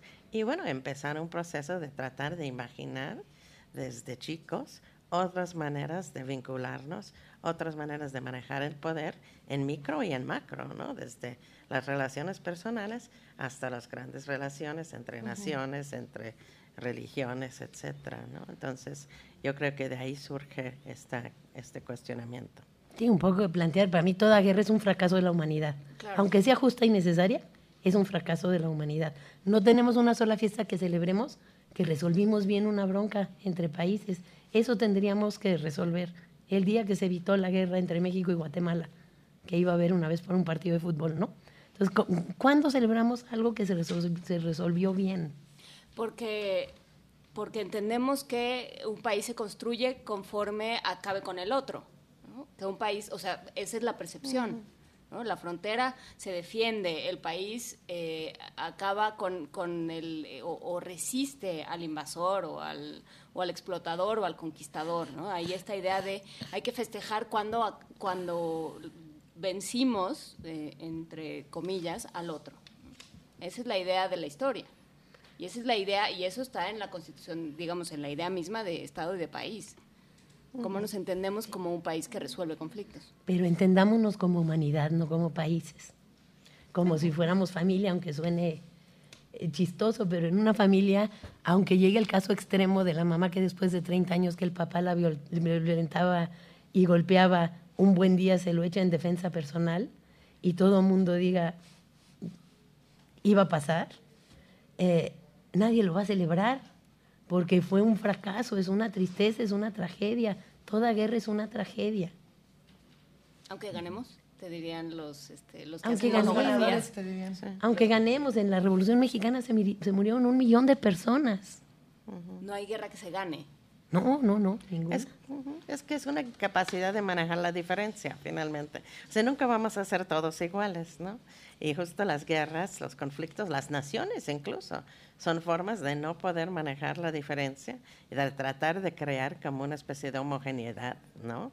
A partir de una idea de nación, a partir de una idea de un grupo, ¿no? Que en realidad también abarca muchas diferencias, ¿no?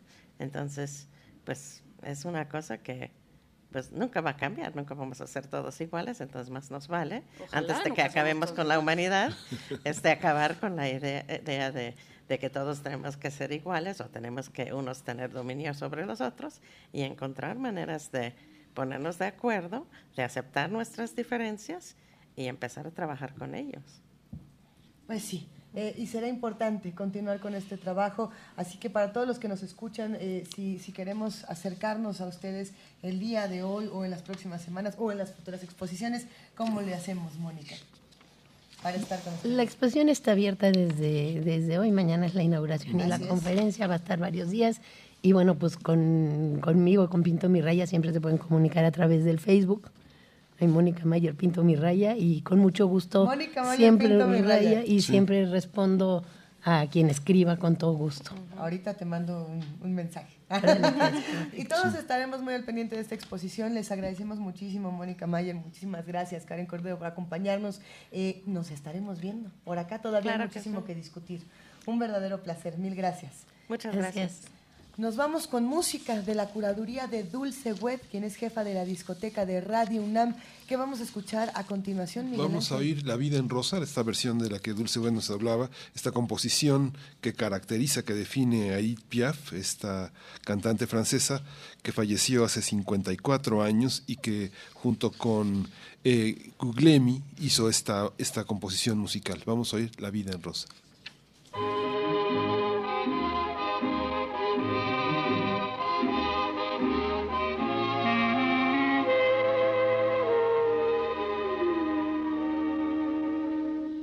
Des yeux qui font baisser les miens, un rire qui se perd sur sa bouche, voilà le portrait sans retouche de l'homme auquel j'appartiens.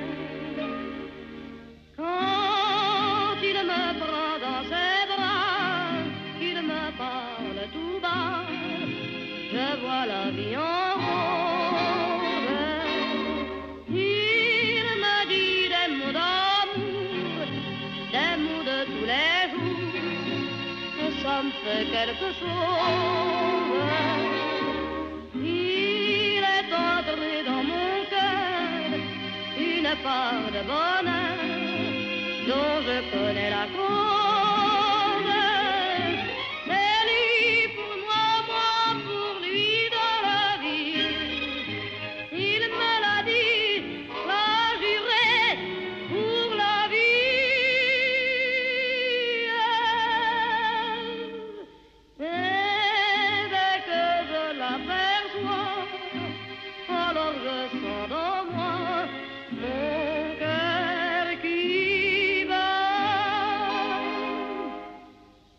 D'amour à plus finir, un grand bonheur qui prend sa place, des ennuis, des chagrins s'effacent, heureux, heureux, en mourir.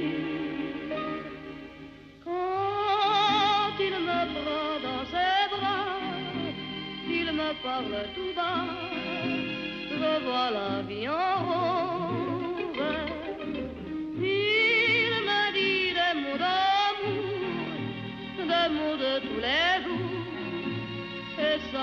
quelque chose. Il est entré dans mon cœur une part de bonheur dont je connais la cause.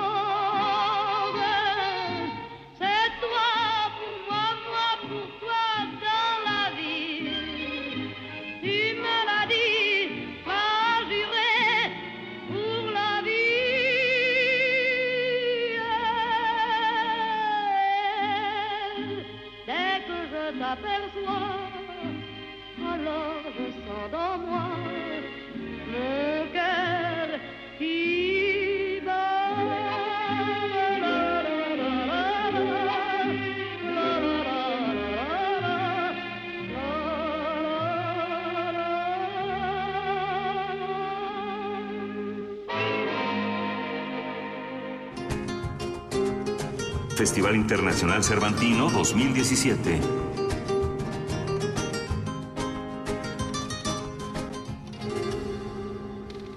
estamos leyendo todos sus comentarios en redes sociales. Estamos en arroba P. En Diagonal Primer Movimiento UNAM. Teléfono no tenemos por el momento porque estamos transmitiendo en vivo desde el Festival Internacional Cervantino, que el día de hoy tiene, además de la inauguración, una serie de actividades bastante interesantes, Miguel Ángel Quemain.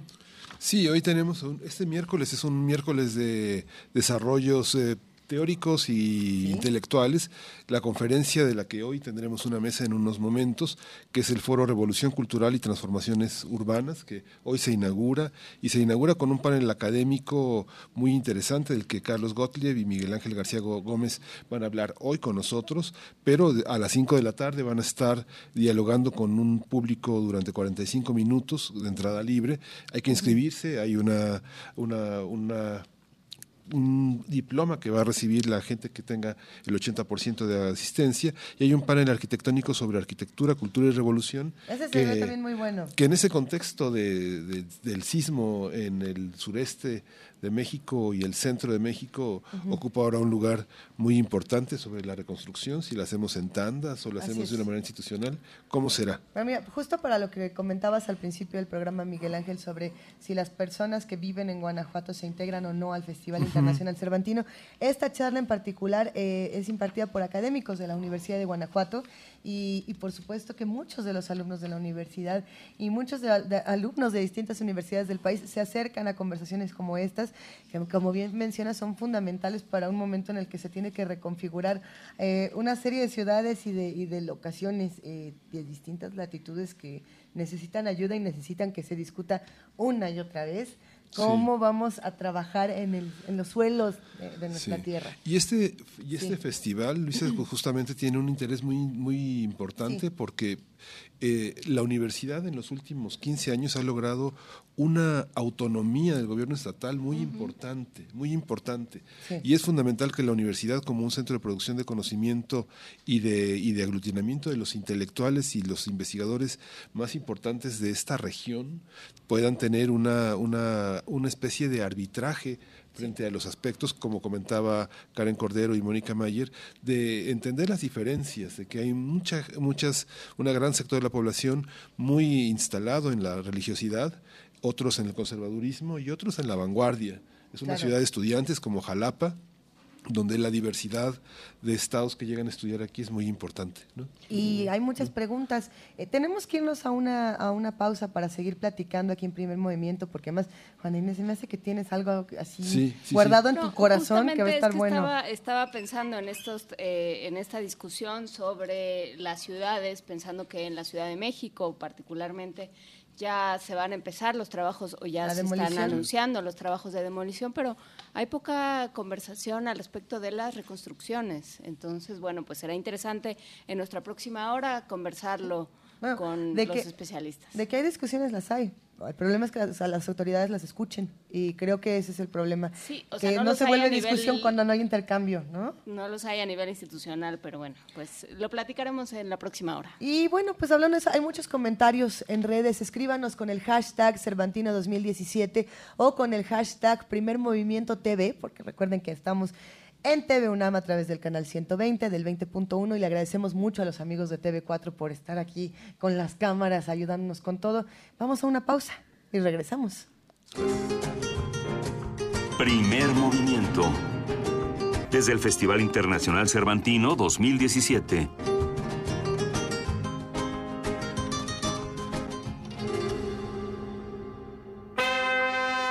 La ciencia que hacemos. La ciencia que necesitas. La ciencia que aporta. La ciencia que somos. La ciencia que somos. Iberoamérica al aire. Una coproducción del Instituto Latinoamericano de la Comunicación Educativa, la Dirección General de Divulgación de la Ciencia y Radio UNAM. Mesas de debate, reportajes, noticias, entrevistas, efemérides y mucho más podrás escuchar todos los viernes a las 10 y media de la mañana. 96.1 de FM. Retransmisión domingos a las 9 y media de la mañana por el 860 de AM. Radio UNAM. Experiencia sonora. Imagina una habitación donde puedas hablar de gustos que a nadie le has confesado. Una habitación donde puedas sentir otra piel tan solo con escucharla. Y bien que le ponen a todos Yo soy una bestia en la cama. Bestia, donde puedas preguntar todo lo que siempre te intrigó sobre lo que te erotiza, pero temías escuchar. Pienso, mi amor, en ti todas las horas del insomnio. Sobre todo, una habitación donde alguien esté dispuesto a escuchar cómo te sientes. El cuerpo es el cuerpo. Entre las seis palabras que más consultan los niños, pornografía y sexo. ¿Ya lo has sentido? El punto R. Escucha tu sexualidad en resistencia. Martes, 22 horas. Por el 96.1 de FM Radio UNAM.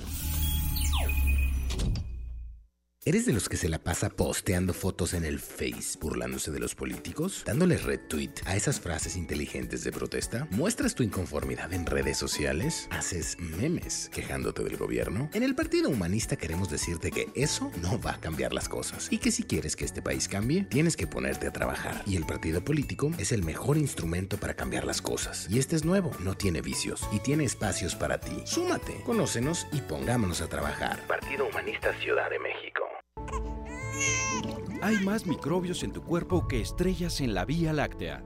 Conócelos en la exposición Un Mundo Dentro de Ti. Del 19 de agosto al 30 de diciembre en Universum, Museo de las Ciencias. Divulgación de la Ciencia de la UNAM y Danone te invitan. www.universum.unam.mx En palabras de Jorge Luis Borges, Batek es el primer infierno realmente atroz de la literatura. Escucha esta obra de William Beckford en descargacultura.unam.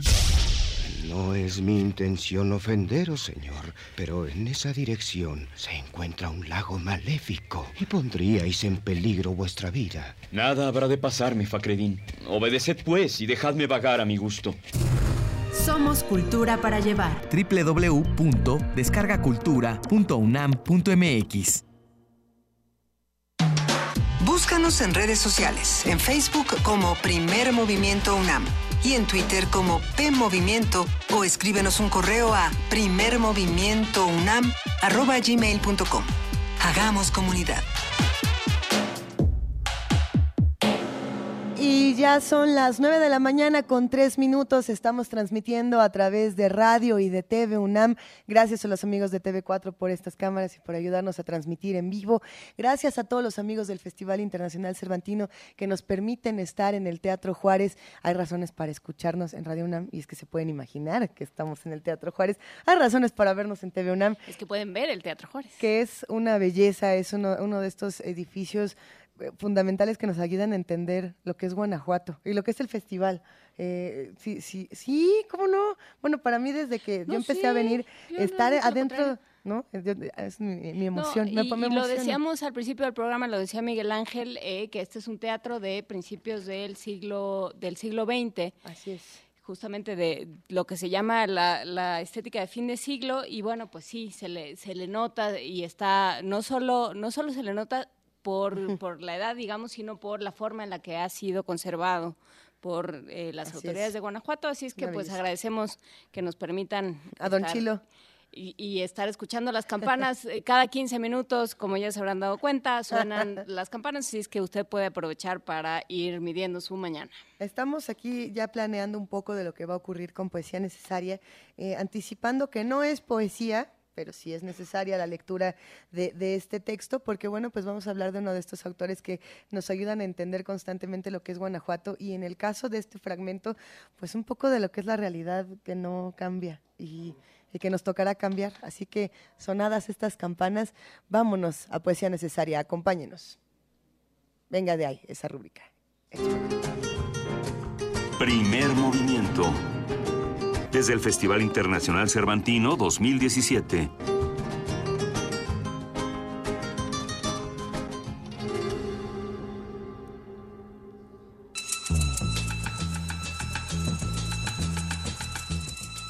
Es hora de poesía necesaria. La novela Las Muertas de Jorge Barguengoiti está cumpliendo 40 años en este 2017. Se publica en 1977 y como muchos saben, y, los que no, esta es una oportunidad maravillosa para acercarse a esta novela, eh, pues se habla de, las poquiensis. Pero por aquí tenía yo ese fragmento donde Jorge Ibargüengoitia dice que, eh, dice, algunos de los acontecimientos que aquí se relatan son reales, todos los personajes son imaginarios. Eh, Sí, no, bueno, es que tiene mucho sentido el humor como siempre, pero el fragmento que vamos a compartir pues nos resulta pertinente estando aquí en Guanajuato, estando hablando de los temas que hablábamos desde que arrancó el programa y, pues siguiendo estas discusiones que teníamos con Mónica Mayer y con, y con Karen. Entonces vamos a ver, dice así, estaba montado en la barda cuando vio a dos mujeres agachadas que se le habían adelantado un empleado de la compañía de Luz y Fuerza, dice que cada vez que pasaba por la calle Independencia en la nochecita, le extrañaba ver una luz en las ventanas del comedor, las únicas que dan a la calle pues, y que, bueno, por haber en el mismo estado encargado de cortar la luz de aquella casa el día que las autoridades le clausuraron. El propietario del molino de Nixtamal, que está en la esquina, dice que la mujer llamada la calavera acostumbraba a ir al negocio que es de su propiedad todos los días y que hacía que le molieran seis kilos de Nixtamal y a veces siete.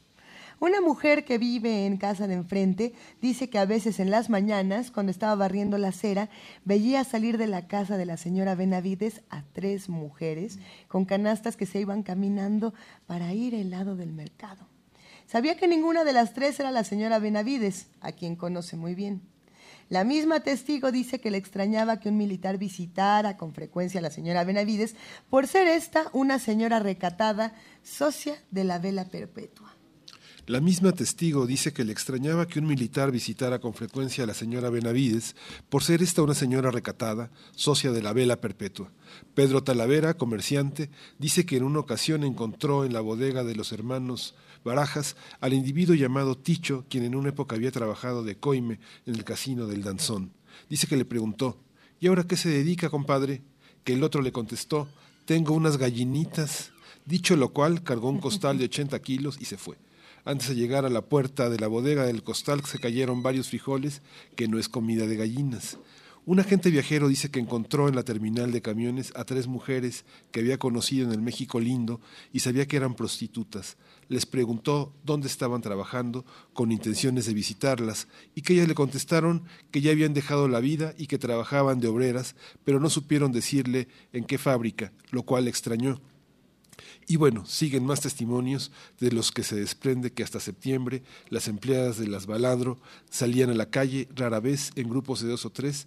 Ninguno de los testimonios hace mención de que funcionara la sinfonola, ni se sabe de ningún hombre que haya asistido durante la época en que nos interesa al casino del danzón en calidad de cliente. Vamos a escuchar a continuación la cuarta canción de la curaduría de Dulce Wet, que nos manda un abrazo desde la discoteca de Radio UNAM. Nosotros le mandamos un abrazo inmenso a ella y a todos los amigos que diariamente nos ayudan a escuchar otro tipo de música desde la estación. Sí, pues conmemoramos y celebramos, festejamos los 105 años del nacimiento de Conlon Nancarrow, uno de los grandes compositores y pianistas mexicano-estadounidense, y vamos a oír Estudios en dos partes, una obra que interpreta Herbert Henk al piano y vamos a escuchar la parte andantina de este estudio bipartita.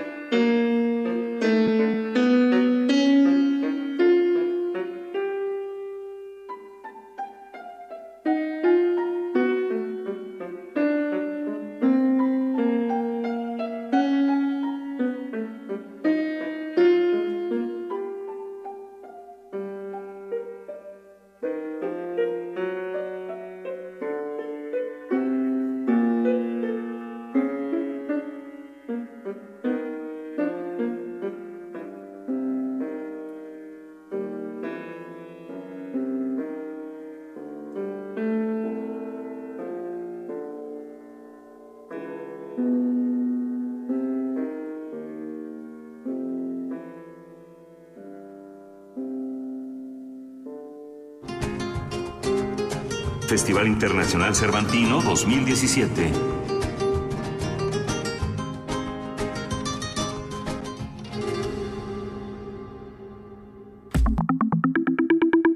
La mesa del día.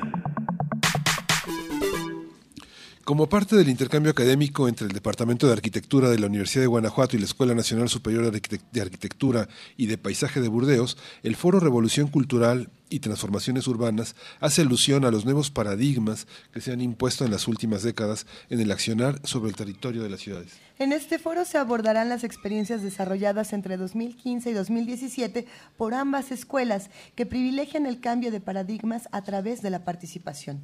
El Foro Revolución Cultural y Transformaciones Urbanas tendrá como sede la Universidad de Guanajuato y vamos a conversar con Carlos Gottlieb, buenos días, buenos días. Carlos, y Miguel Ángel García Gómez. Ambos son profesores, son arquitectos. Carlos viene de la Universidad de Bordeaux, de, Francia, de Burdeos, y, Miguel Ángel García Godínez es, García Gómez es profesor de la Universidad de Guanajuato. De la Universidad de Guanajuato, sí.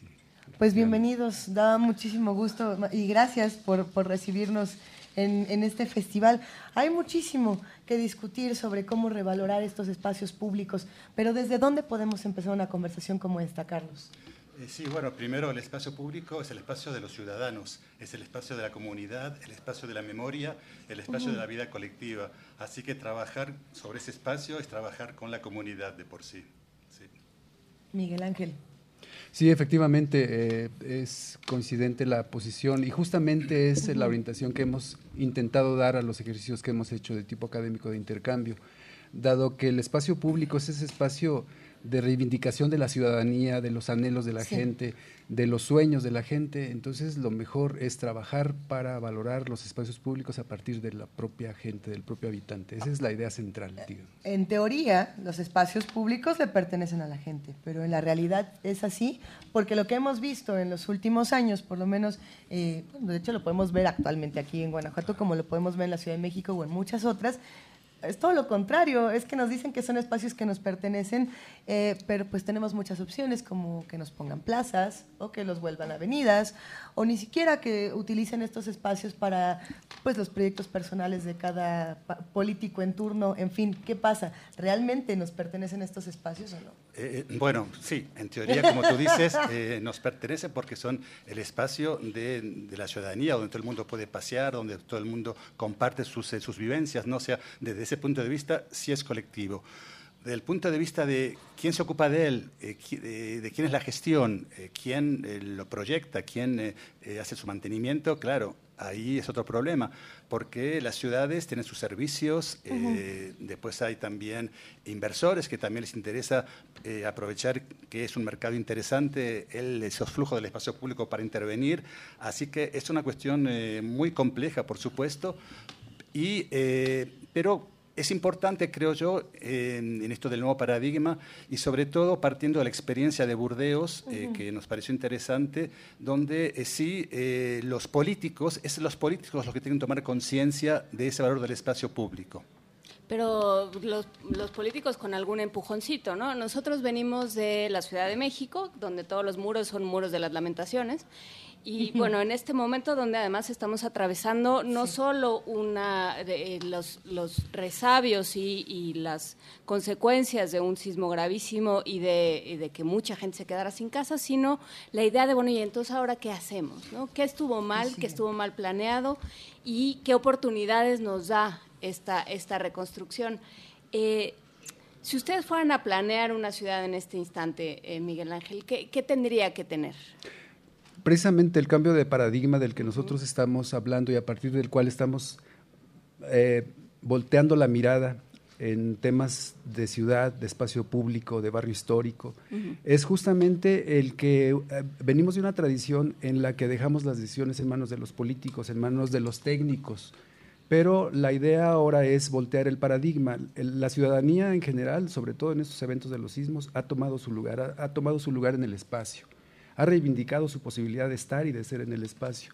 Entonces, precisamente el cambio de paradigma viene a partir de voltear la mirada entonces a esa, a esa otra forma, a partir de la cual podemos eh, eh, eh, enfrentar los, los nuevos proyectos, los nuevos programas de planeación desde la ciudadanía, involucrando a la ciudadanía, pero no, no en los términos de la participación ciudadana como estamos acostumbrados, sino de la actuación ciudadana, es decir, que la ciudadanía se posicione, se posesione y el técnico y el político le devuelvan el expertise al, habitante, no al técnico.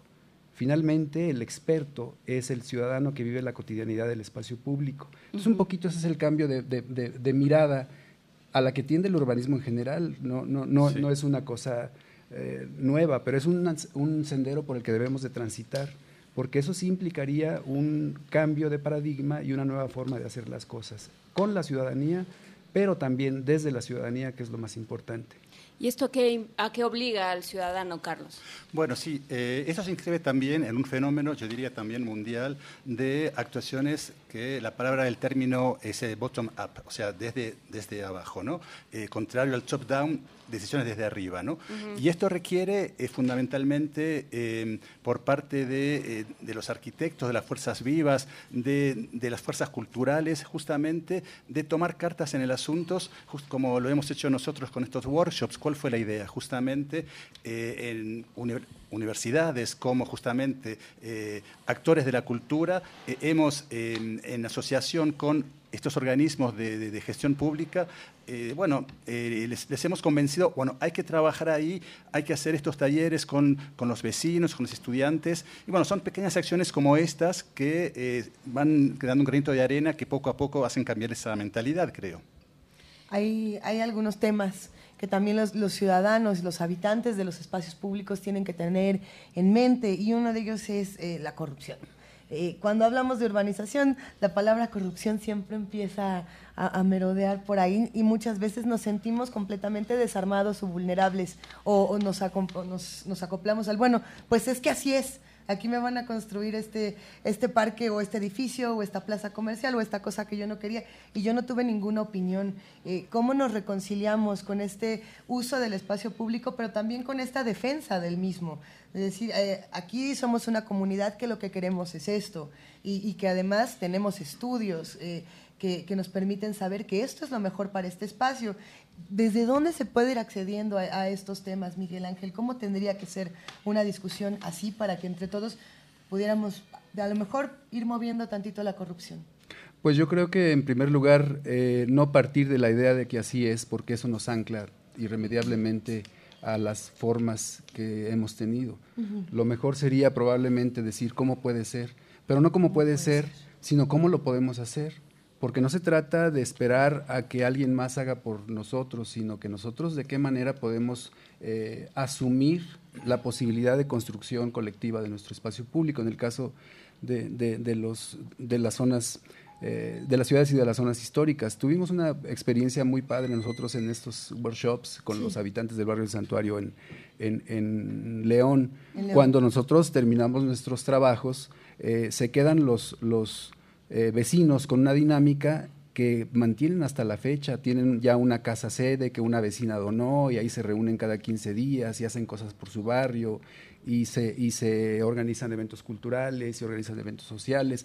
Y entonces eso fue algo para nosotros realmente inesperado, pero muy motivador, porque fue a partir de la gente cuando como se empezó a hacer este, este cambio, digamos. Entonces, es eh, los temas de corrupción y demás asociados a las prácticas eh, históricas y actuales también, pues yo creo que no puede ser que tengamos que resignarnos a que se mantengan con nosotros. ¿Y cómo, qué tendríamos que hacer primero? Pues decir, ya no.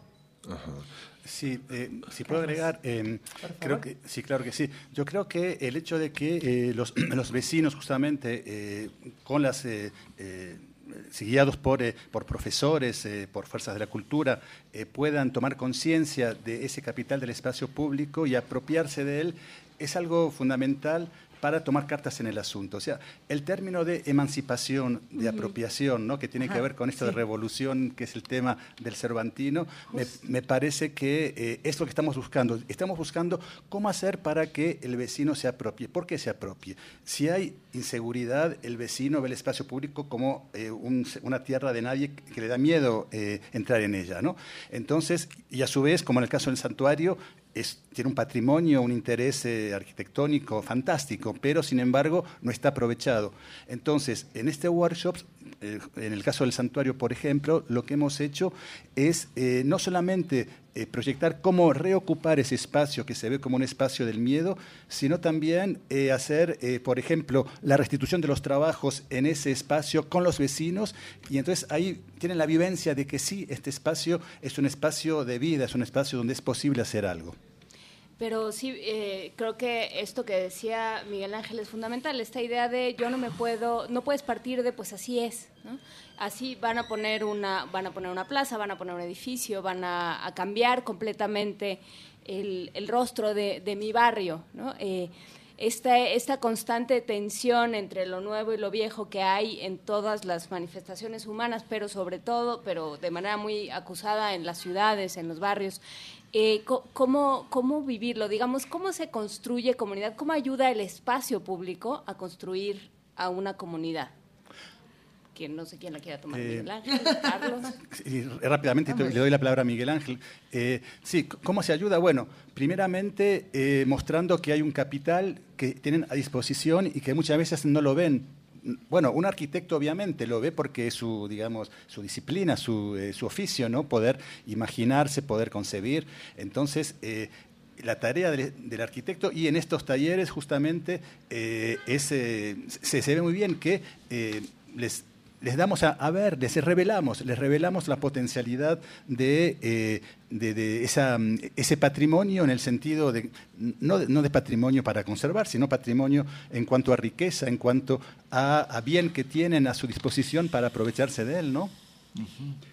Sí, yo creo que, que hay, en el, al menos en el caso de las ciudades mexicanas, de los entornos más inmediatos, eh, hablamos del miedo de los ciudadanos a salir a la calle, a salir al espacio público, pero también hay un ingrediente muy importante porque el miedo no solamente está en los habitantes, el miedo también está en los que toman las decisiones, en, los políticos.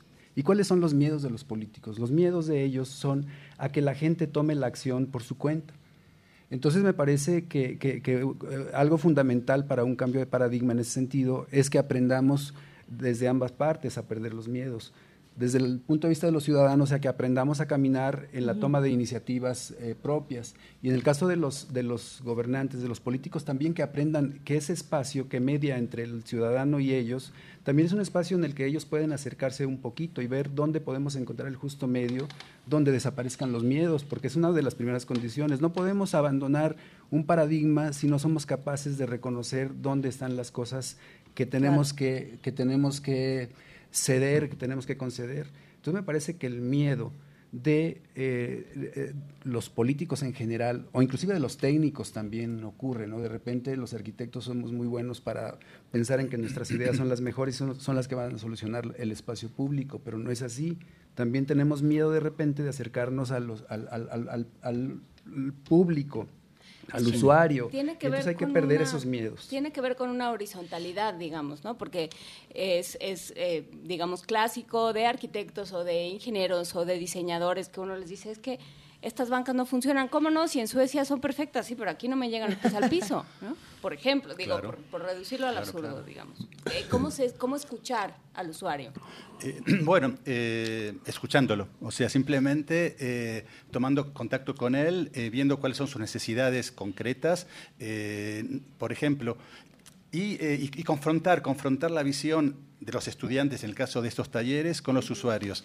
Eh, en el caso de la experiencia que tuvimos en, Francia, ¿no? en, en, Burdeos, en, eh, bueno, en Martiñas, que es un municipio de las afueras de la metrópolis de Burdeos, eh, justamente ahí, por el contrario, el municipio ha encargado un, un, proyecto de creación de espacio público, de centralidad, con un método participativo, donde los vecinos, hay foros que se reúnen, bueno, pero eh, igual quisimos también trabajar con ellos en un workshop y eh, entonces eh, dentro de esa dinámica propusimos ideas eh, de, acercar el, centro, por ejemplo. Hay un, pequeño río que eh, pasa por el medio de una ciudad de la periferia con urbanizaciones recientes que dan la espalda a ese pequeño arroyo casi.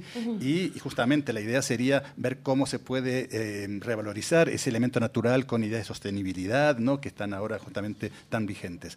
Entonces le pedimos a los estudiantes que trabajaran en eso y lo que fue crucial es que no solamente ellos hicieron, digamos, su trabajo, sus, eh, sus entregas finales, sino que lo hicieron con los vecinos en debate con ellos. Entonces, esta confrontación, este diálogo fue fantástico porque hace que el estudiante salga de esa especie de burbuja universitaria y esté en contacto con la realidad. Eso es fundamental. hay, un, hay un aspecto muy importante en las ciudades, digamos, pensando en que la ciudad y el mercado, cómo conviven. Hay un espacio donde el mercado ha tomado gran parte de la ciudad para señalizarla, para es decir quiénes, quiénes, quiénes deben de ser los ciudadanos y enfrascarlos en una cuestión de estatus. ¿Cómo convive la, ciudad con, el, con este aspecto del mercado?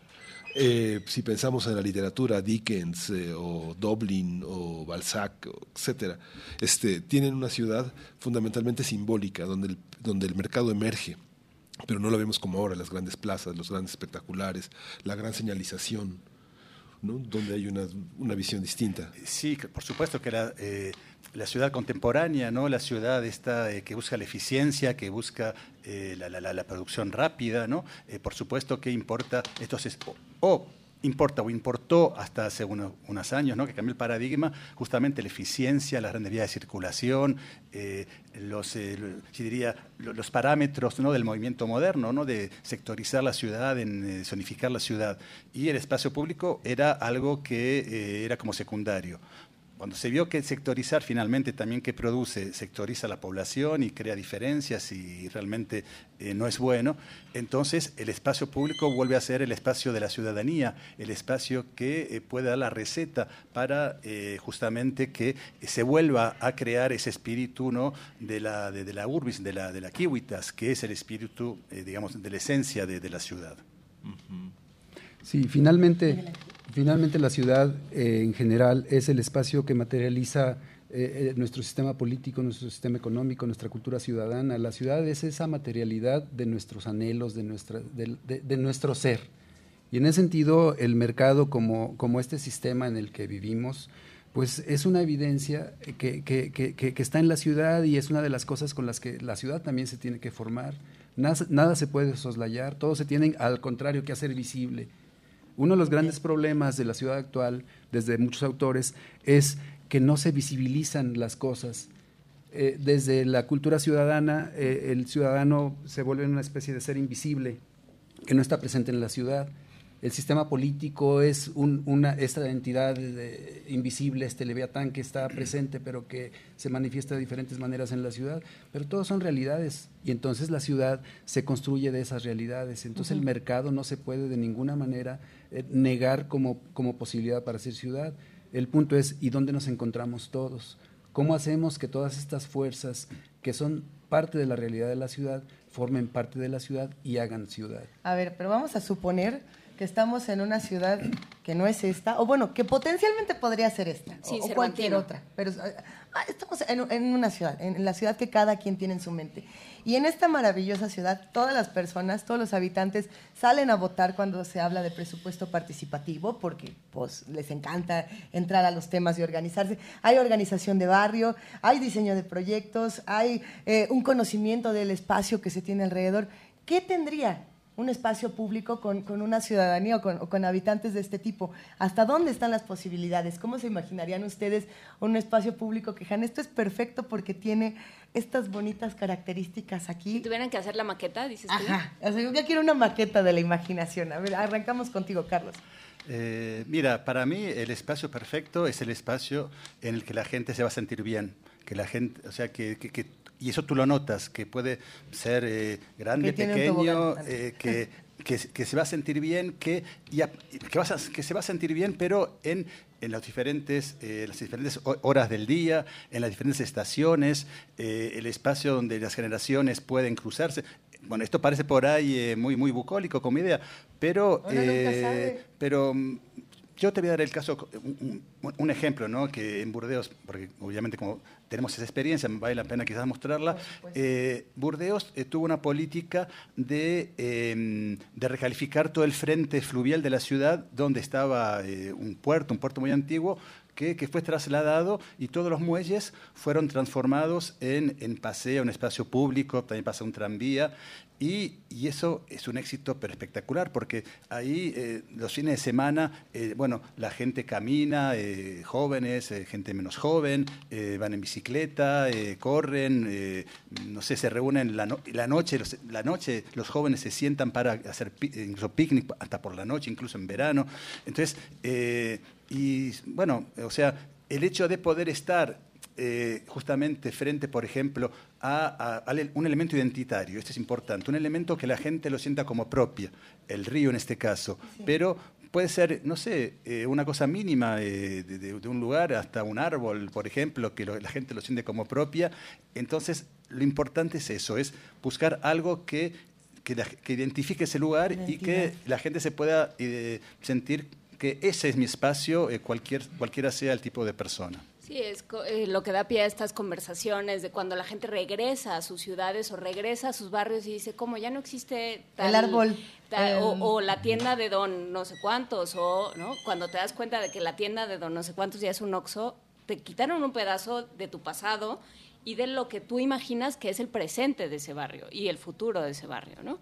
¿Cómo, ¿Cómo se vive esto en ciudades con tanta historia como Guanajuato, Miguel Ángel? Bueno, eh, las ciudades eh, eh, en general pues, son lugares de la memoria, ¿no? Y nosotros, eh, los habitantes de las ciudades, nos identificamos con las cosas que siempre hemos visto, que siempre han estado por ahí presentes, ¿no? Pero las ciudades actuales se debaten entre esa nostalgia del pasado y esa incertidumbre del futuro, por ejemplo, ¿no? Pero, ¿qué es lo que pasa ahí con el espacio público? Una cosa es tener una materialidad, desde, lo veo desde el punto de vista de las ciudades mexicanas, una materialidad bien resuelta, con bancas donde los pies sí nos lleguen hasta el piso, por ejemplo, ¿no? perdón, con árboles, muy bien resuelta en términos, eh, en términos, digamos, inclusive estéticos, que tenga elementos identitarios, que mantenga ese sabor de, nuestra memoria colectiva. Pero hay, otra, hay muchas otras condiciones, ¿no? Carlos lo decía muy bien, donde la gente se sienta a gusto y donde se sienta en paz. Pero sabemos, por ejemplo, que depende eh, el que una pareja pueda tomarse de la mano y besarse, depende de otras cosas que de repente tienen que ver hasta con la ideología o con la idea política. Aquí en Guanajuato en algún momento tuvimos una historia de unas, de unas personas que, que algo les pasó porque se dieron un beso en el callejón del beso. Casi los estaban eh, deteniendo. Todavía vemos ese tipo de escenas. Entonces, ¿qué clase de espacio público podemos tener, por muy ordenado que sea, cuando no tenemos ese espacio de libertad? La ciudad en general es el espacio para la libertad y el espacio para la democracia, el, espacio público. Y para la política. Por supuesto, que se ejerce de, distintas maneras. Si, observamos, por ejemplo, yo no sé, ustedes vienen de la Ciudad de México y ustedes pueden ver en Paseo de la Reforma, por ejemplo, eh, parejas del mismo sexo tomados de la mano eh, y, este y eso no lo podemos ver en Guanajuato ni en el Cervantino probablemente. Entonces el espacio público se forma también de ese tipo de valores que tienen que ver con la identidad cultural, con la forma cultural, pero también con la forma como se resuelve políticamente y cómo se resuelve inclusive ideológicamente el espacio público. Y esas son las cosas que tendríamos que pensar en que también forman parte de todos estos ingredientes y, y en un paradigma de revolución tendríamos que pensar y cómo hacemos para que no pase eso. Entonces el debate está en otro lado muy distante del espacio público como tal, de la materialidad de la ciudad, está en otros ámbitos.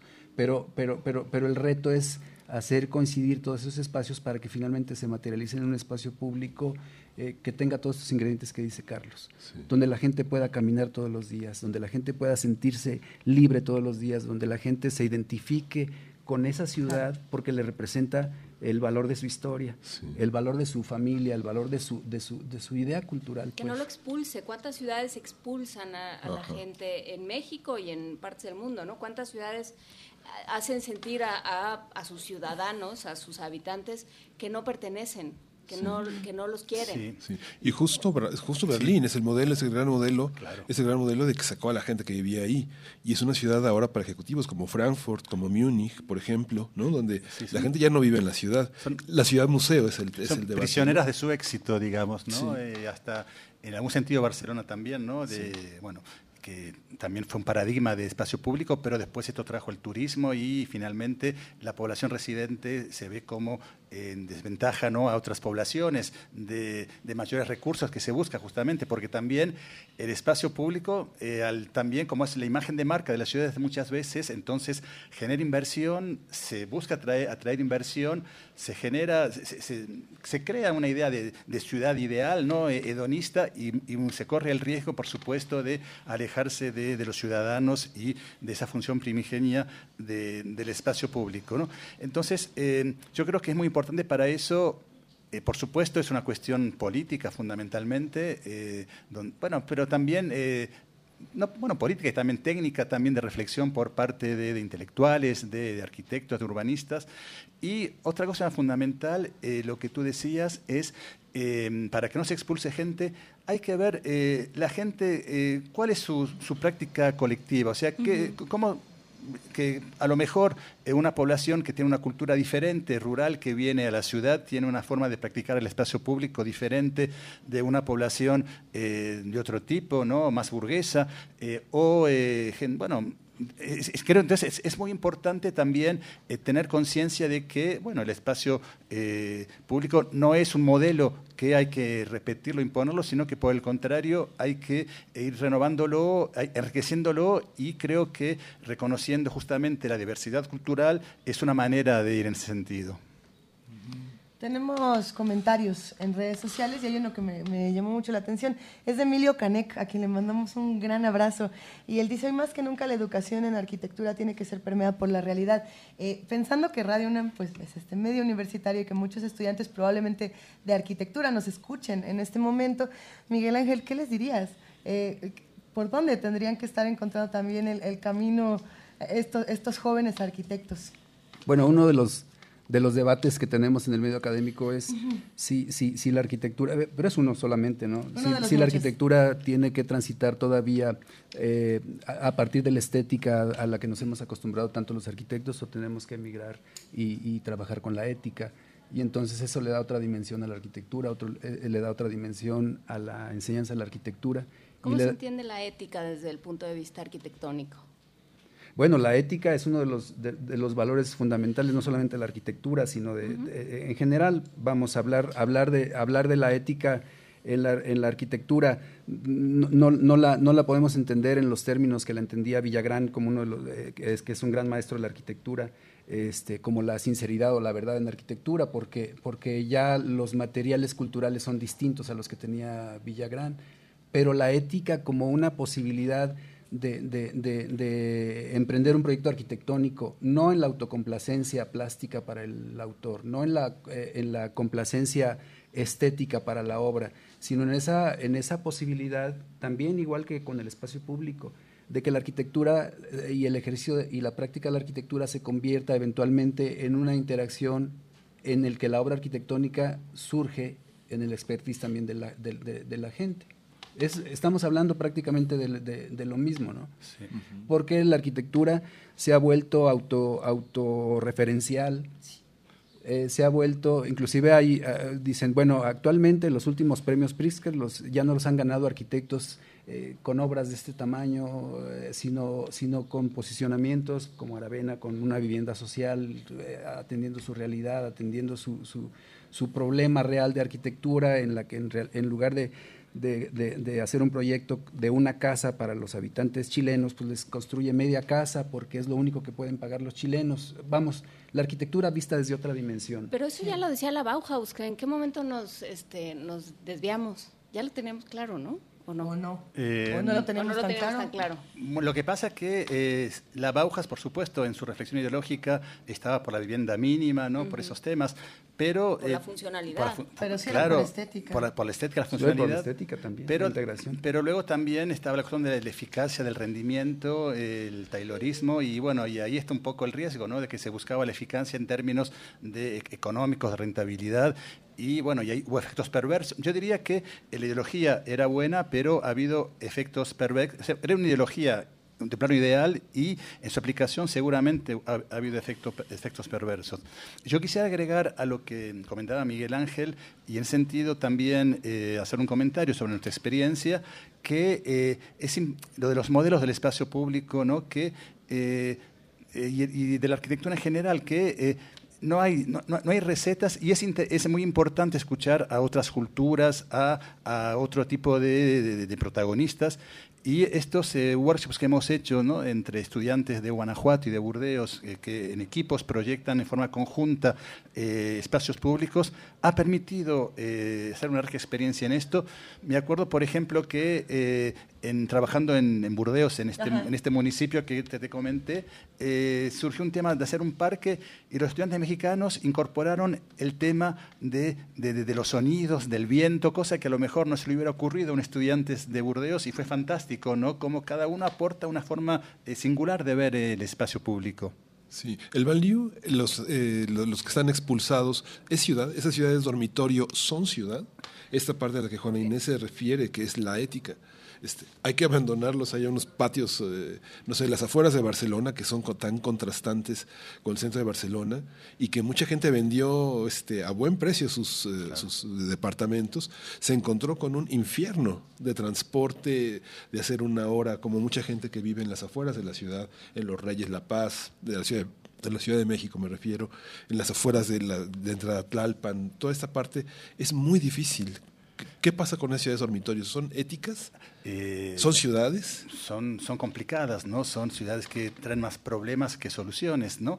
Eh, y, eh, es decir, obviamente las ciudades crecen porque al haber bienestar, al haber eh, trabajo, viene gente, aumenta la población, entonces por supuesto la renta del suelo aumenta en las zonas más beneficiarias y las poblaciones con menos recursos se ve obligada a ir a zonas más alejadas. Es un fenómeno, digamos, eh, clásico ¿no? del crecimiento de las ciudades. Para resolver estos eh, hay por supuesto que hay, hay, hay maneras, hay yo diría, eh, ejes de reflexión, ¿no? Por ejemplo, el tema de la movilidad, que ahora es un tema, eh, en, por ejemplo, en, en, Burdeos, el tema de las ciudades dormitorio, de que, tú mencionas, que hay en, las afueras, ¿cómo, cómo se lo, ¿cuál es una manera de, de, tomar ese tema, ¿no? de darle una respuesta? Bueno, con la movilidad, el tranvía. se han creado líneas de tranvía que permiten justamente eh, bueno, acercar en forma bastante eficaz, ¿no? o sea, y también, eh, bueno, en México también el tema de eh, los teleféricos, ¿no? Eh, que también es, o sea, como hay también, o como en Medellín también, ¿no? Como que hay experiencias que se están investigando, ¿no? Como formas de resolver este tema de dar solución a estas poblaciones más alejadas, ¿no? Que tengan derecho también a una movilidad adecuada pero tiene que ver también con una decisión, bueno, con una, eh, con una respuesta a una exigencia ciudadana, eh, pensando en para quién se gobierna. Es muy distinto el caso de Medellín al de la Ciudad de México, ¿no? pensando en estas grandes ciudades muy extendidas, como sucede en la Ciudad de México, que ya es, eh, son muchísimas ciudades dentro de una sola y de pronto el transporte público que realmente funciona o que realmente es confiable o el transporte o, las atenciones en los programas como Ecobici, etcétera, se concentran en un cuadro mínimo y eh, muy de, alta de alta eh, de alto nivel socioeconómico o de alta afluencia turística y de pronto todo lo demás se queda olvidado. Y entonces uno piensa pues para quién se gobierna y para quién se hacen las ciudades Miguel Ángel bueno, el caso de, de, Burdeos lo han resuelto de una manera espléndida, ¿no? Eh, rescatar el, el, puerto y convertirlo en ese espejo de agua maravilloso que tienen hoy, asociado al, al, al, tranvía, pues, al tram que resuelve el problema de movilidad. Entonces ya no, ya no importa tanto vivir en una ciudad a orilla, porque han resuelto y muy bien el problema de movilidad y el apego de la gente que vive en la ciudad a orilla, que, que, que reconoce eh, su Plaza Victoria y que reconoce su puerto y que reconoce su ciudad y entonces este, lo han resuelto de una manera eh, espléndida. Pero nosotros, nuestra realidad es, completamente diferente. Hemos hecho ciudades muy problematizadas, estas dispersiones tan, tan, tan terribles que, que, hemos hecho y de la cual somos responsables como generación. Eso, ahorita, eh, si, recordamos, eh, estamos en una política nacional de redensificar las ciudades, pues sí, cuando ya cometimos el terrible error del cual somos absolutamente responsables cómo resolverlo es muy complicado. Hemos hecho ciudades, ¿no? Los, eh, investigadores mexicanos desde la UNAM, desde muchos lados, este, en, en, su momento dijeron, este no es un modelo conveniente. Pero nuevamente el mercado, como este poder que juega también en la formación de ciudad, pues ahí está. Eh, hacer ejercicios desde la práctica de la arquitectura con estudiantes, como lo hemos hecho en Burdeos, nos enriquece mucho, porque los muchachos que han ido a Burdeos y que ahora vienen a Guanajuato ven su ciudad con otras ganas, con otra intención, con otro interés de, convertir probablemente a Guanajuato no en esa ciudad maravillosa de agua que tiene, que tiene Burdeos en, su puerto, pero sí en una, en una ciudad que posibilite mejor la, la vida cultural. El tema de las periferias urbanas y las ciudades que hemos hecho tan extendidas es todo un tema eh, triste que, que, que, es importante abordar porque ahora eh, creamos el problema y ahora vamos tras él a ver cómo lo resolvemos. No, bueno, hablar del agua en la Ciudad de México, ese sí es sí, bueno, sí, sí, sí, bueno, pero no, obviamente no tenemos el río que tiene eh, Burdeos, no, tenemos eso. Bueno, pero sí, bueno, pero tenemos, tenemos otras posibilidades que, que podríamos aprovechar. Tenemos nuestra realidad que, que, tendríamos que, que, aprovechar y que reivindicar nuestra realidad cultural, nuestra realidad material. y algo que tendríamos que aprovechar en ese caso sería el Foro Revolución Cultural y Transformaciones Urbanas, que si no me equivoco es hoy a las 6 de la tarde Sí, hay una conferencia a esa hora, si a las 6 de la tarde comienza, ¿no? Sí. A las 5 de la tarde. Sí, no, perdón, a las 5 de la tarde. A las 5 de la tarde. Ah, perdón, perdón, que el programa lo llevas tú, Miguel Ángel. Sí, sí, sí eh, si me permites. Por favor, por favor, Miguel Sí, mira, tenemos una, una inauguración a las 4 de la tarde mm. en la sede Belén de la Universidad de Guanajuato. Y tenemos ahí la inauguración eh, eh, también de la exposición de los trabajos que se hicieron durante los workshops desde 2015 a 2017. Así es. Excelente. Eh, a las seis de la tarde tenemos una participación, Carlos y yo, hablando de toda esta experiencia de los workshops. Luego hay un panel académico donde eh, profesores de arquitectura de la Universidad de Guanajuato van a hablar sobre este tema de revolución cultural. Y, eh, y en los siguientes días vamos a tener un programa muy rico. El mañana jueves en la Casa Conde Rul presentamos la publicación de, de, los, trabajos, de los trabajos del workshop. De tres años de colaboración. ¿Cómo, ¿cómo los publican? ¿Con qué va a ser libro? Ah, hay un libro, hay un libro que está en imprenta ya eh, listo a ser difundido. Sí, sí, sí. Salido del horno, recién salido del horno. Sí. Perdón, si me permite, si el sábado tenemos un eh, como cierre del evento, este, previo a la clausura, un evento en el que estamos invitando, hemos invitado a los vecinos del barrio del Santuario para que eh, se sienten con nosotros en una mesa para hablar entre todos de la experiencia de los workshops desde su, eh, desde su óptica. Eh, quería agregar justamente que en la Casa del Conde Rul también van a participar técnicos de, de, Burdeos que nos van a justamente contar la política desde el punto de vista ya de las autoridades y de los técnicos. Creo que también es interesante poder tener conocimiento de ellos. Sí. ¿Se va a transmitir eh, de manera simultánea? ¿Se puede acceder a alguna, alguna página de internet donde esté o algo así? O sea, eso que le llaman streaming. En eh, bueno. O sea, es que lo queremos ver. El, el problema que, miren, eh, eh, el espacio donde se van a hacer estos eventos en arquitectura, arquitectura, si no saben, en la Universidad de Guanajuato está en un ex convento. Sí. Y el auditorio de la facultad, bueno, del Departamento de Arquitectura ahora es en lo que era el aljibe del convento. Entonces no hay manera de meter una señal ni de solamente, solamente lo vamos a hacer con cable. Tenemos como parte del programa un enlace con una, con una alumna, con un estudiante de Burdeos que estuvo este año haciendo un, trabajo aquí en, Guanajuato.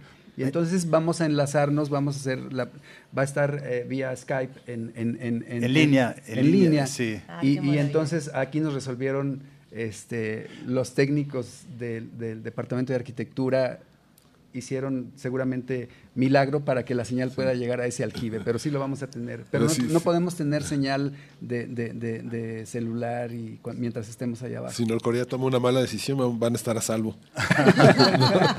pero no se van a enterar, además, es una ventaja. Qué gusto poder tener conversaciones como esta, que abran nuevas discusiones para nuestros espacios públicos, que, que tenemos que recuperar y si no, tenemos que aprovechar de la manera más, más prudente. Millones de gracias, Miguel Ángel García Gómez. Muchísimas gracias, Carlos Ah, es, un verdadero placer. Gracias y nos veremos en un rato más. Eh, quédense con nosotros, nos quedan todavía unos minutitos. Queremos invitarlos a que nos escriban. Estamos en arroba PMovimiento, en Diagonal Primer Movimiento UNAM. Estamos, por supuesto, en Diagonal TV UNAM para los que nos quieren ver en Facebook Live. Estamos en el canal. Vean nada más, ahí va la lista interminable.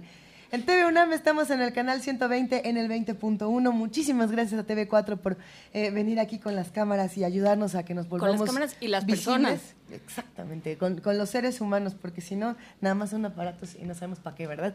Eh, gracias a todo el equipo de Radio UNAM que está también con nosotros. Equipo de TV UNAM, somos un montón, estamos en el 96.1 de FM, en el 860 de AM y vamos a escuchar una canción. ¿Nos vamos al lado bueno de la fuerza? Pues es que, a ver. Un ratito. Nada más queda un Jedi, dicen por ahí. O bueno, es que, ¿ya vieron el corto de la última? ¿No? ¿No lo han visto? No importa. Dionisio es esta, esta banda que se va a presentar el día de hoy en el Festival Internacional Cervantino. Nos presenta la canción Song for the Jedi.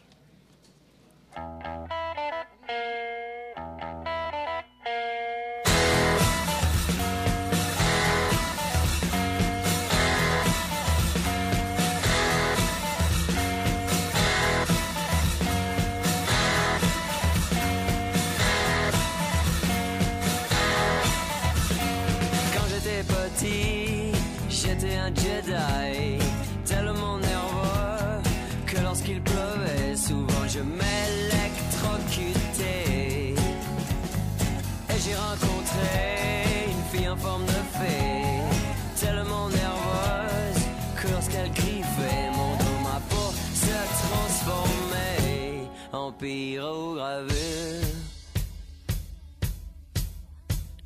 When I was a child.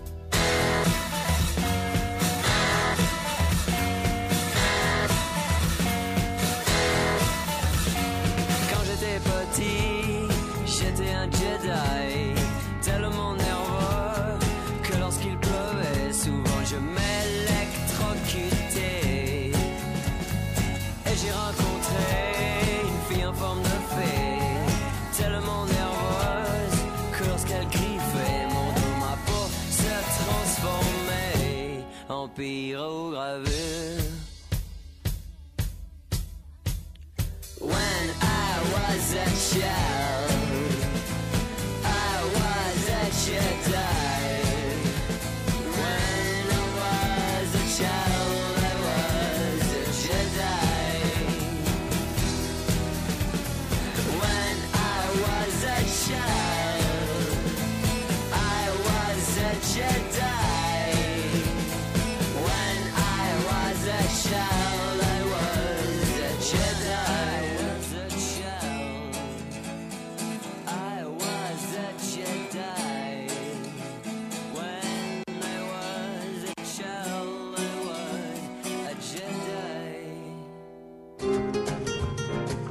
Primer movimiento. Desde el Festival Internacional Cervantino 2017.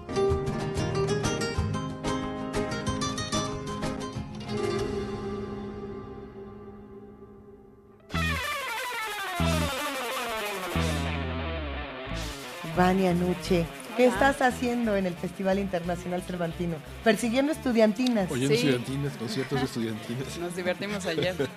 ¿A dónde nos vamos a ir hoy? Fue divertido. ¿Tú y toda la estudiantina, Vania? Estuvo bien sí, chido, había ¿A dónde gente, fueron? Estuvo muy padre. Eh, pues Oh, hicimos por un ahí circuito por, por ahí llegamos al Callejón del Beso, como muchas estudiantinas lo hacen. ¿Te dieron besos? No. No, no, yo no. Yo iba a Ah, trabajar. Yo ya, iba ya, a ya. ¿Tienes una historia tremenda con un pandero? No. Dinos la verdad. A ver, querida Vania Nuche, ¿qué pasa hoy, en Radio por- TV UNAM? Exactamente, por Radio UNAM a través del 96.1 de FM. No se pierdan escuchar y escucharnos con nuestra querida María Amalia Fernández aquí a las 10 de la mañana por Radio UNAM. Y a las en la tarde a las 4 pueden disfrutar El árbol de las ideas, filosofía, arte y ciencia para la vida. Es una reflexión sobre diversos temas de bioética para todos aquellos interesados en estos temas. A las 8 de la noche, resistencia modulada, por supuesto. Y por TV UNAM, no se pierdan Gramáticas de la Creación con Laura García, todos los miércoles a las 9 de la noche, 20.1 de TV abierta. Visítenos en www.radio.unam.mx, ahí van a encontrar toda nuestra programación a detalle. Y quédense con Radio UNAM a través de nuestras dos frecuencias, 96 96.1 de FM y 860 de AM. Muchísimas gracias, querida Vania Muy buen día. Eso. ¿Y quién hizo este programa? ¿Quién lo hizo? ¿Quién es responsable por este programa? Bueno, Frida Saldívar Jiménez en la producción, Francisco Ángeles en la asistencia de producción, en la operación técnica Andrés Ramírez y Antonio Beltrán, en la coordinación de invitados Amalia Fernández, en la asistencia de coordinación de invitados Miriam Trejo, en, la el reportero y, jefe de redacción Antonio Quijano, en redes sociales y reportera también Vania Nuche, en sistemas Fernando Ramírez, José Gutiérrez, la jefa de producción Maripaz Jenner, y en el servicio social Miguel Verde y Uriel Gámez. Y en la emisión televisiva por parte de TV UNAM, jefa de producciones Adrián Hernández, realización Miguel Velasco Corona, producción Fabiola Villavicencio, imagen institucional Javier García y Antonio Torres, director de producción TV4, gracias a TV4 Rafael Gutiérrez, responsable de unidad móvil Mario González, camarógrafos, muchísimas gracias, Javier Prado, Alberto Cecilio, Víctor Sánchez, operador de video Noé Escalante, operador de audio Juan José Sánchez, asistente técnico Jesús Páramo, switcher María Eugenia Ortiz, Ricaster Móvil TV UNAM, ingenieros responsables, Alfredo Aguillón, Víctor Mendoza, a todos les agradecemos muchísimo porque parece que en un programa hay tres en el micrófono, pero somos el reflejo de muchísimas personas. Y los tres que estamos en el micrófono, querido Miguel Ángel Quemain. Juana Inés Deza. Aquí estoy. Sí. Luisa Iglesias. Y, Miguel Ángel Quemain. Y bueno, pues nos despedimos por ahora aquí en Radio y TV UNAM. Muchísimas gracias a todos los que están de este lado y a los que están en, la, en Radio UNAM en Adolfo Prieto 133. Un saludo a Don Agus, que ha estado como el ingeniero del otro lado y que además lo abrazamos. Que se hubiera venido. Gracias, Don Agus. No, ¿y quién se queda allá, Luisa? Pues mira, por lo menos. recibe de allá? Allá está la genial Dulce Wet, que es directora de. Bueno, es la jefa de la discoteca de Radio UNAM y nos tiene una canción para Sí, vamos a despedir eh, la Reguero es la producción en 1991 para clarinete, corno, trombón, trompeta y dos percusionistas de la ópera Anacleto Morones, que se va a presentar aquí en el festival de Víctor Rasgado, un compositor mexicano fundamental contemporáneo y pues nos vamos. Y esto fue Primer Movimiento. El mundo desde la universidad y el Cervantino.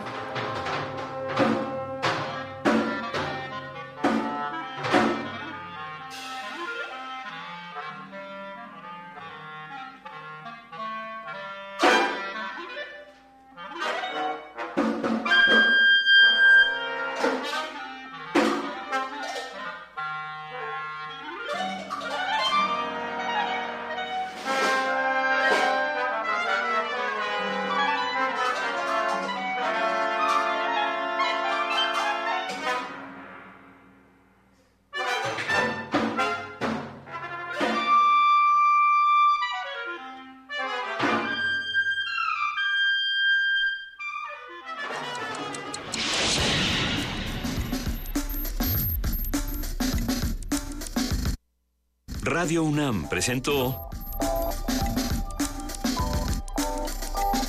Primer movimiento.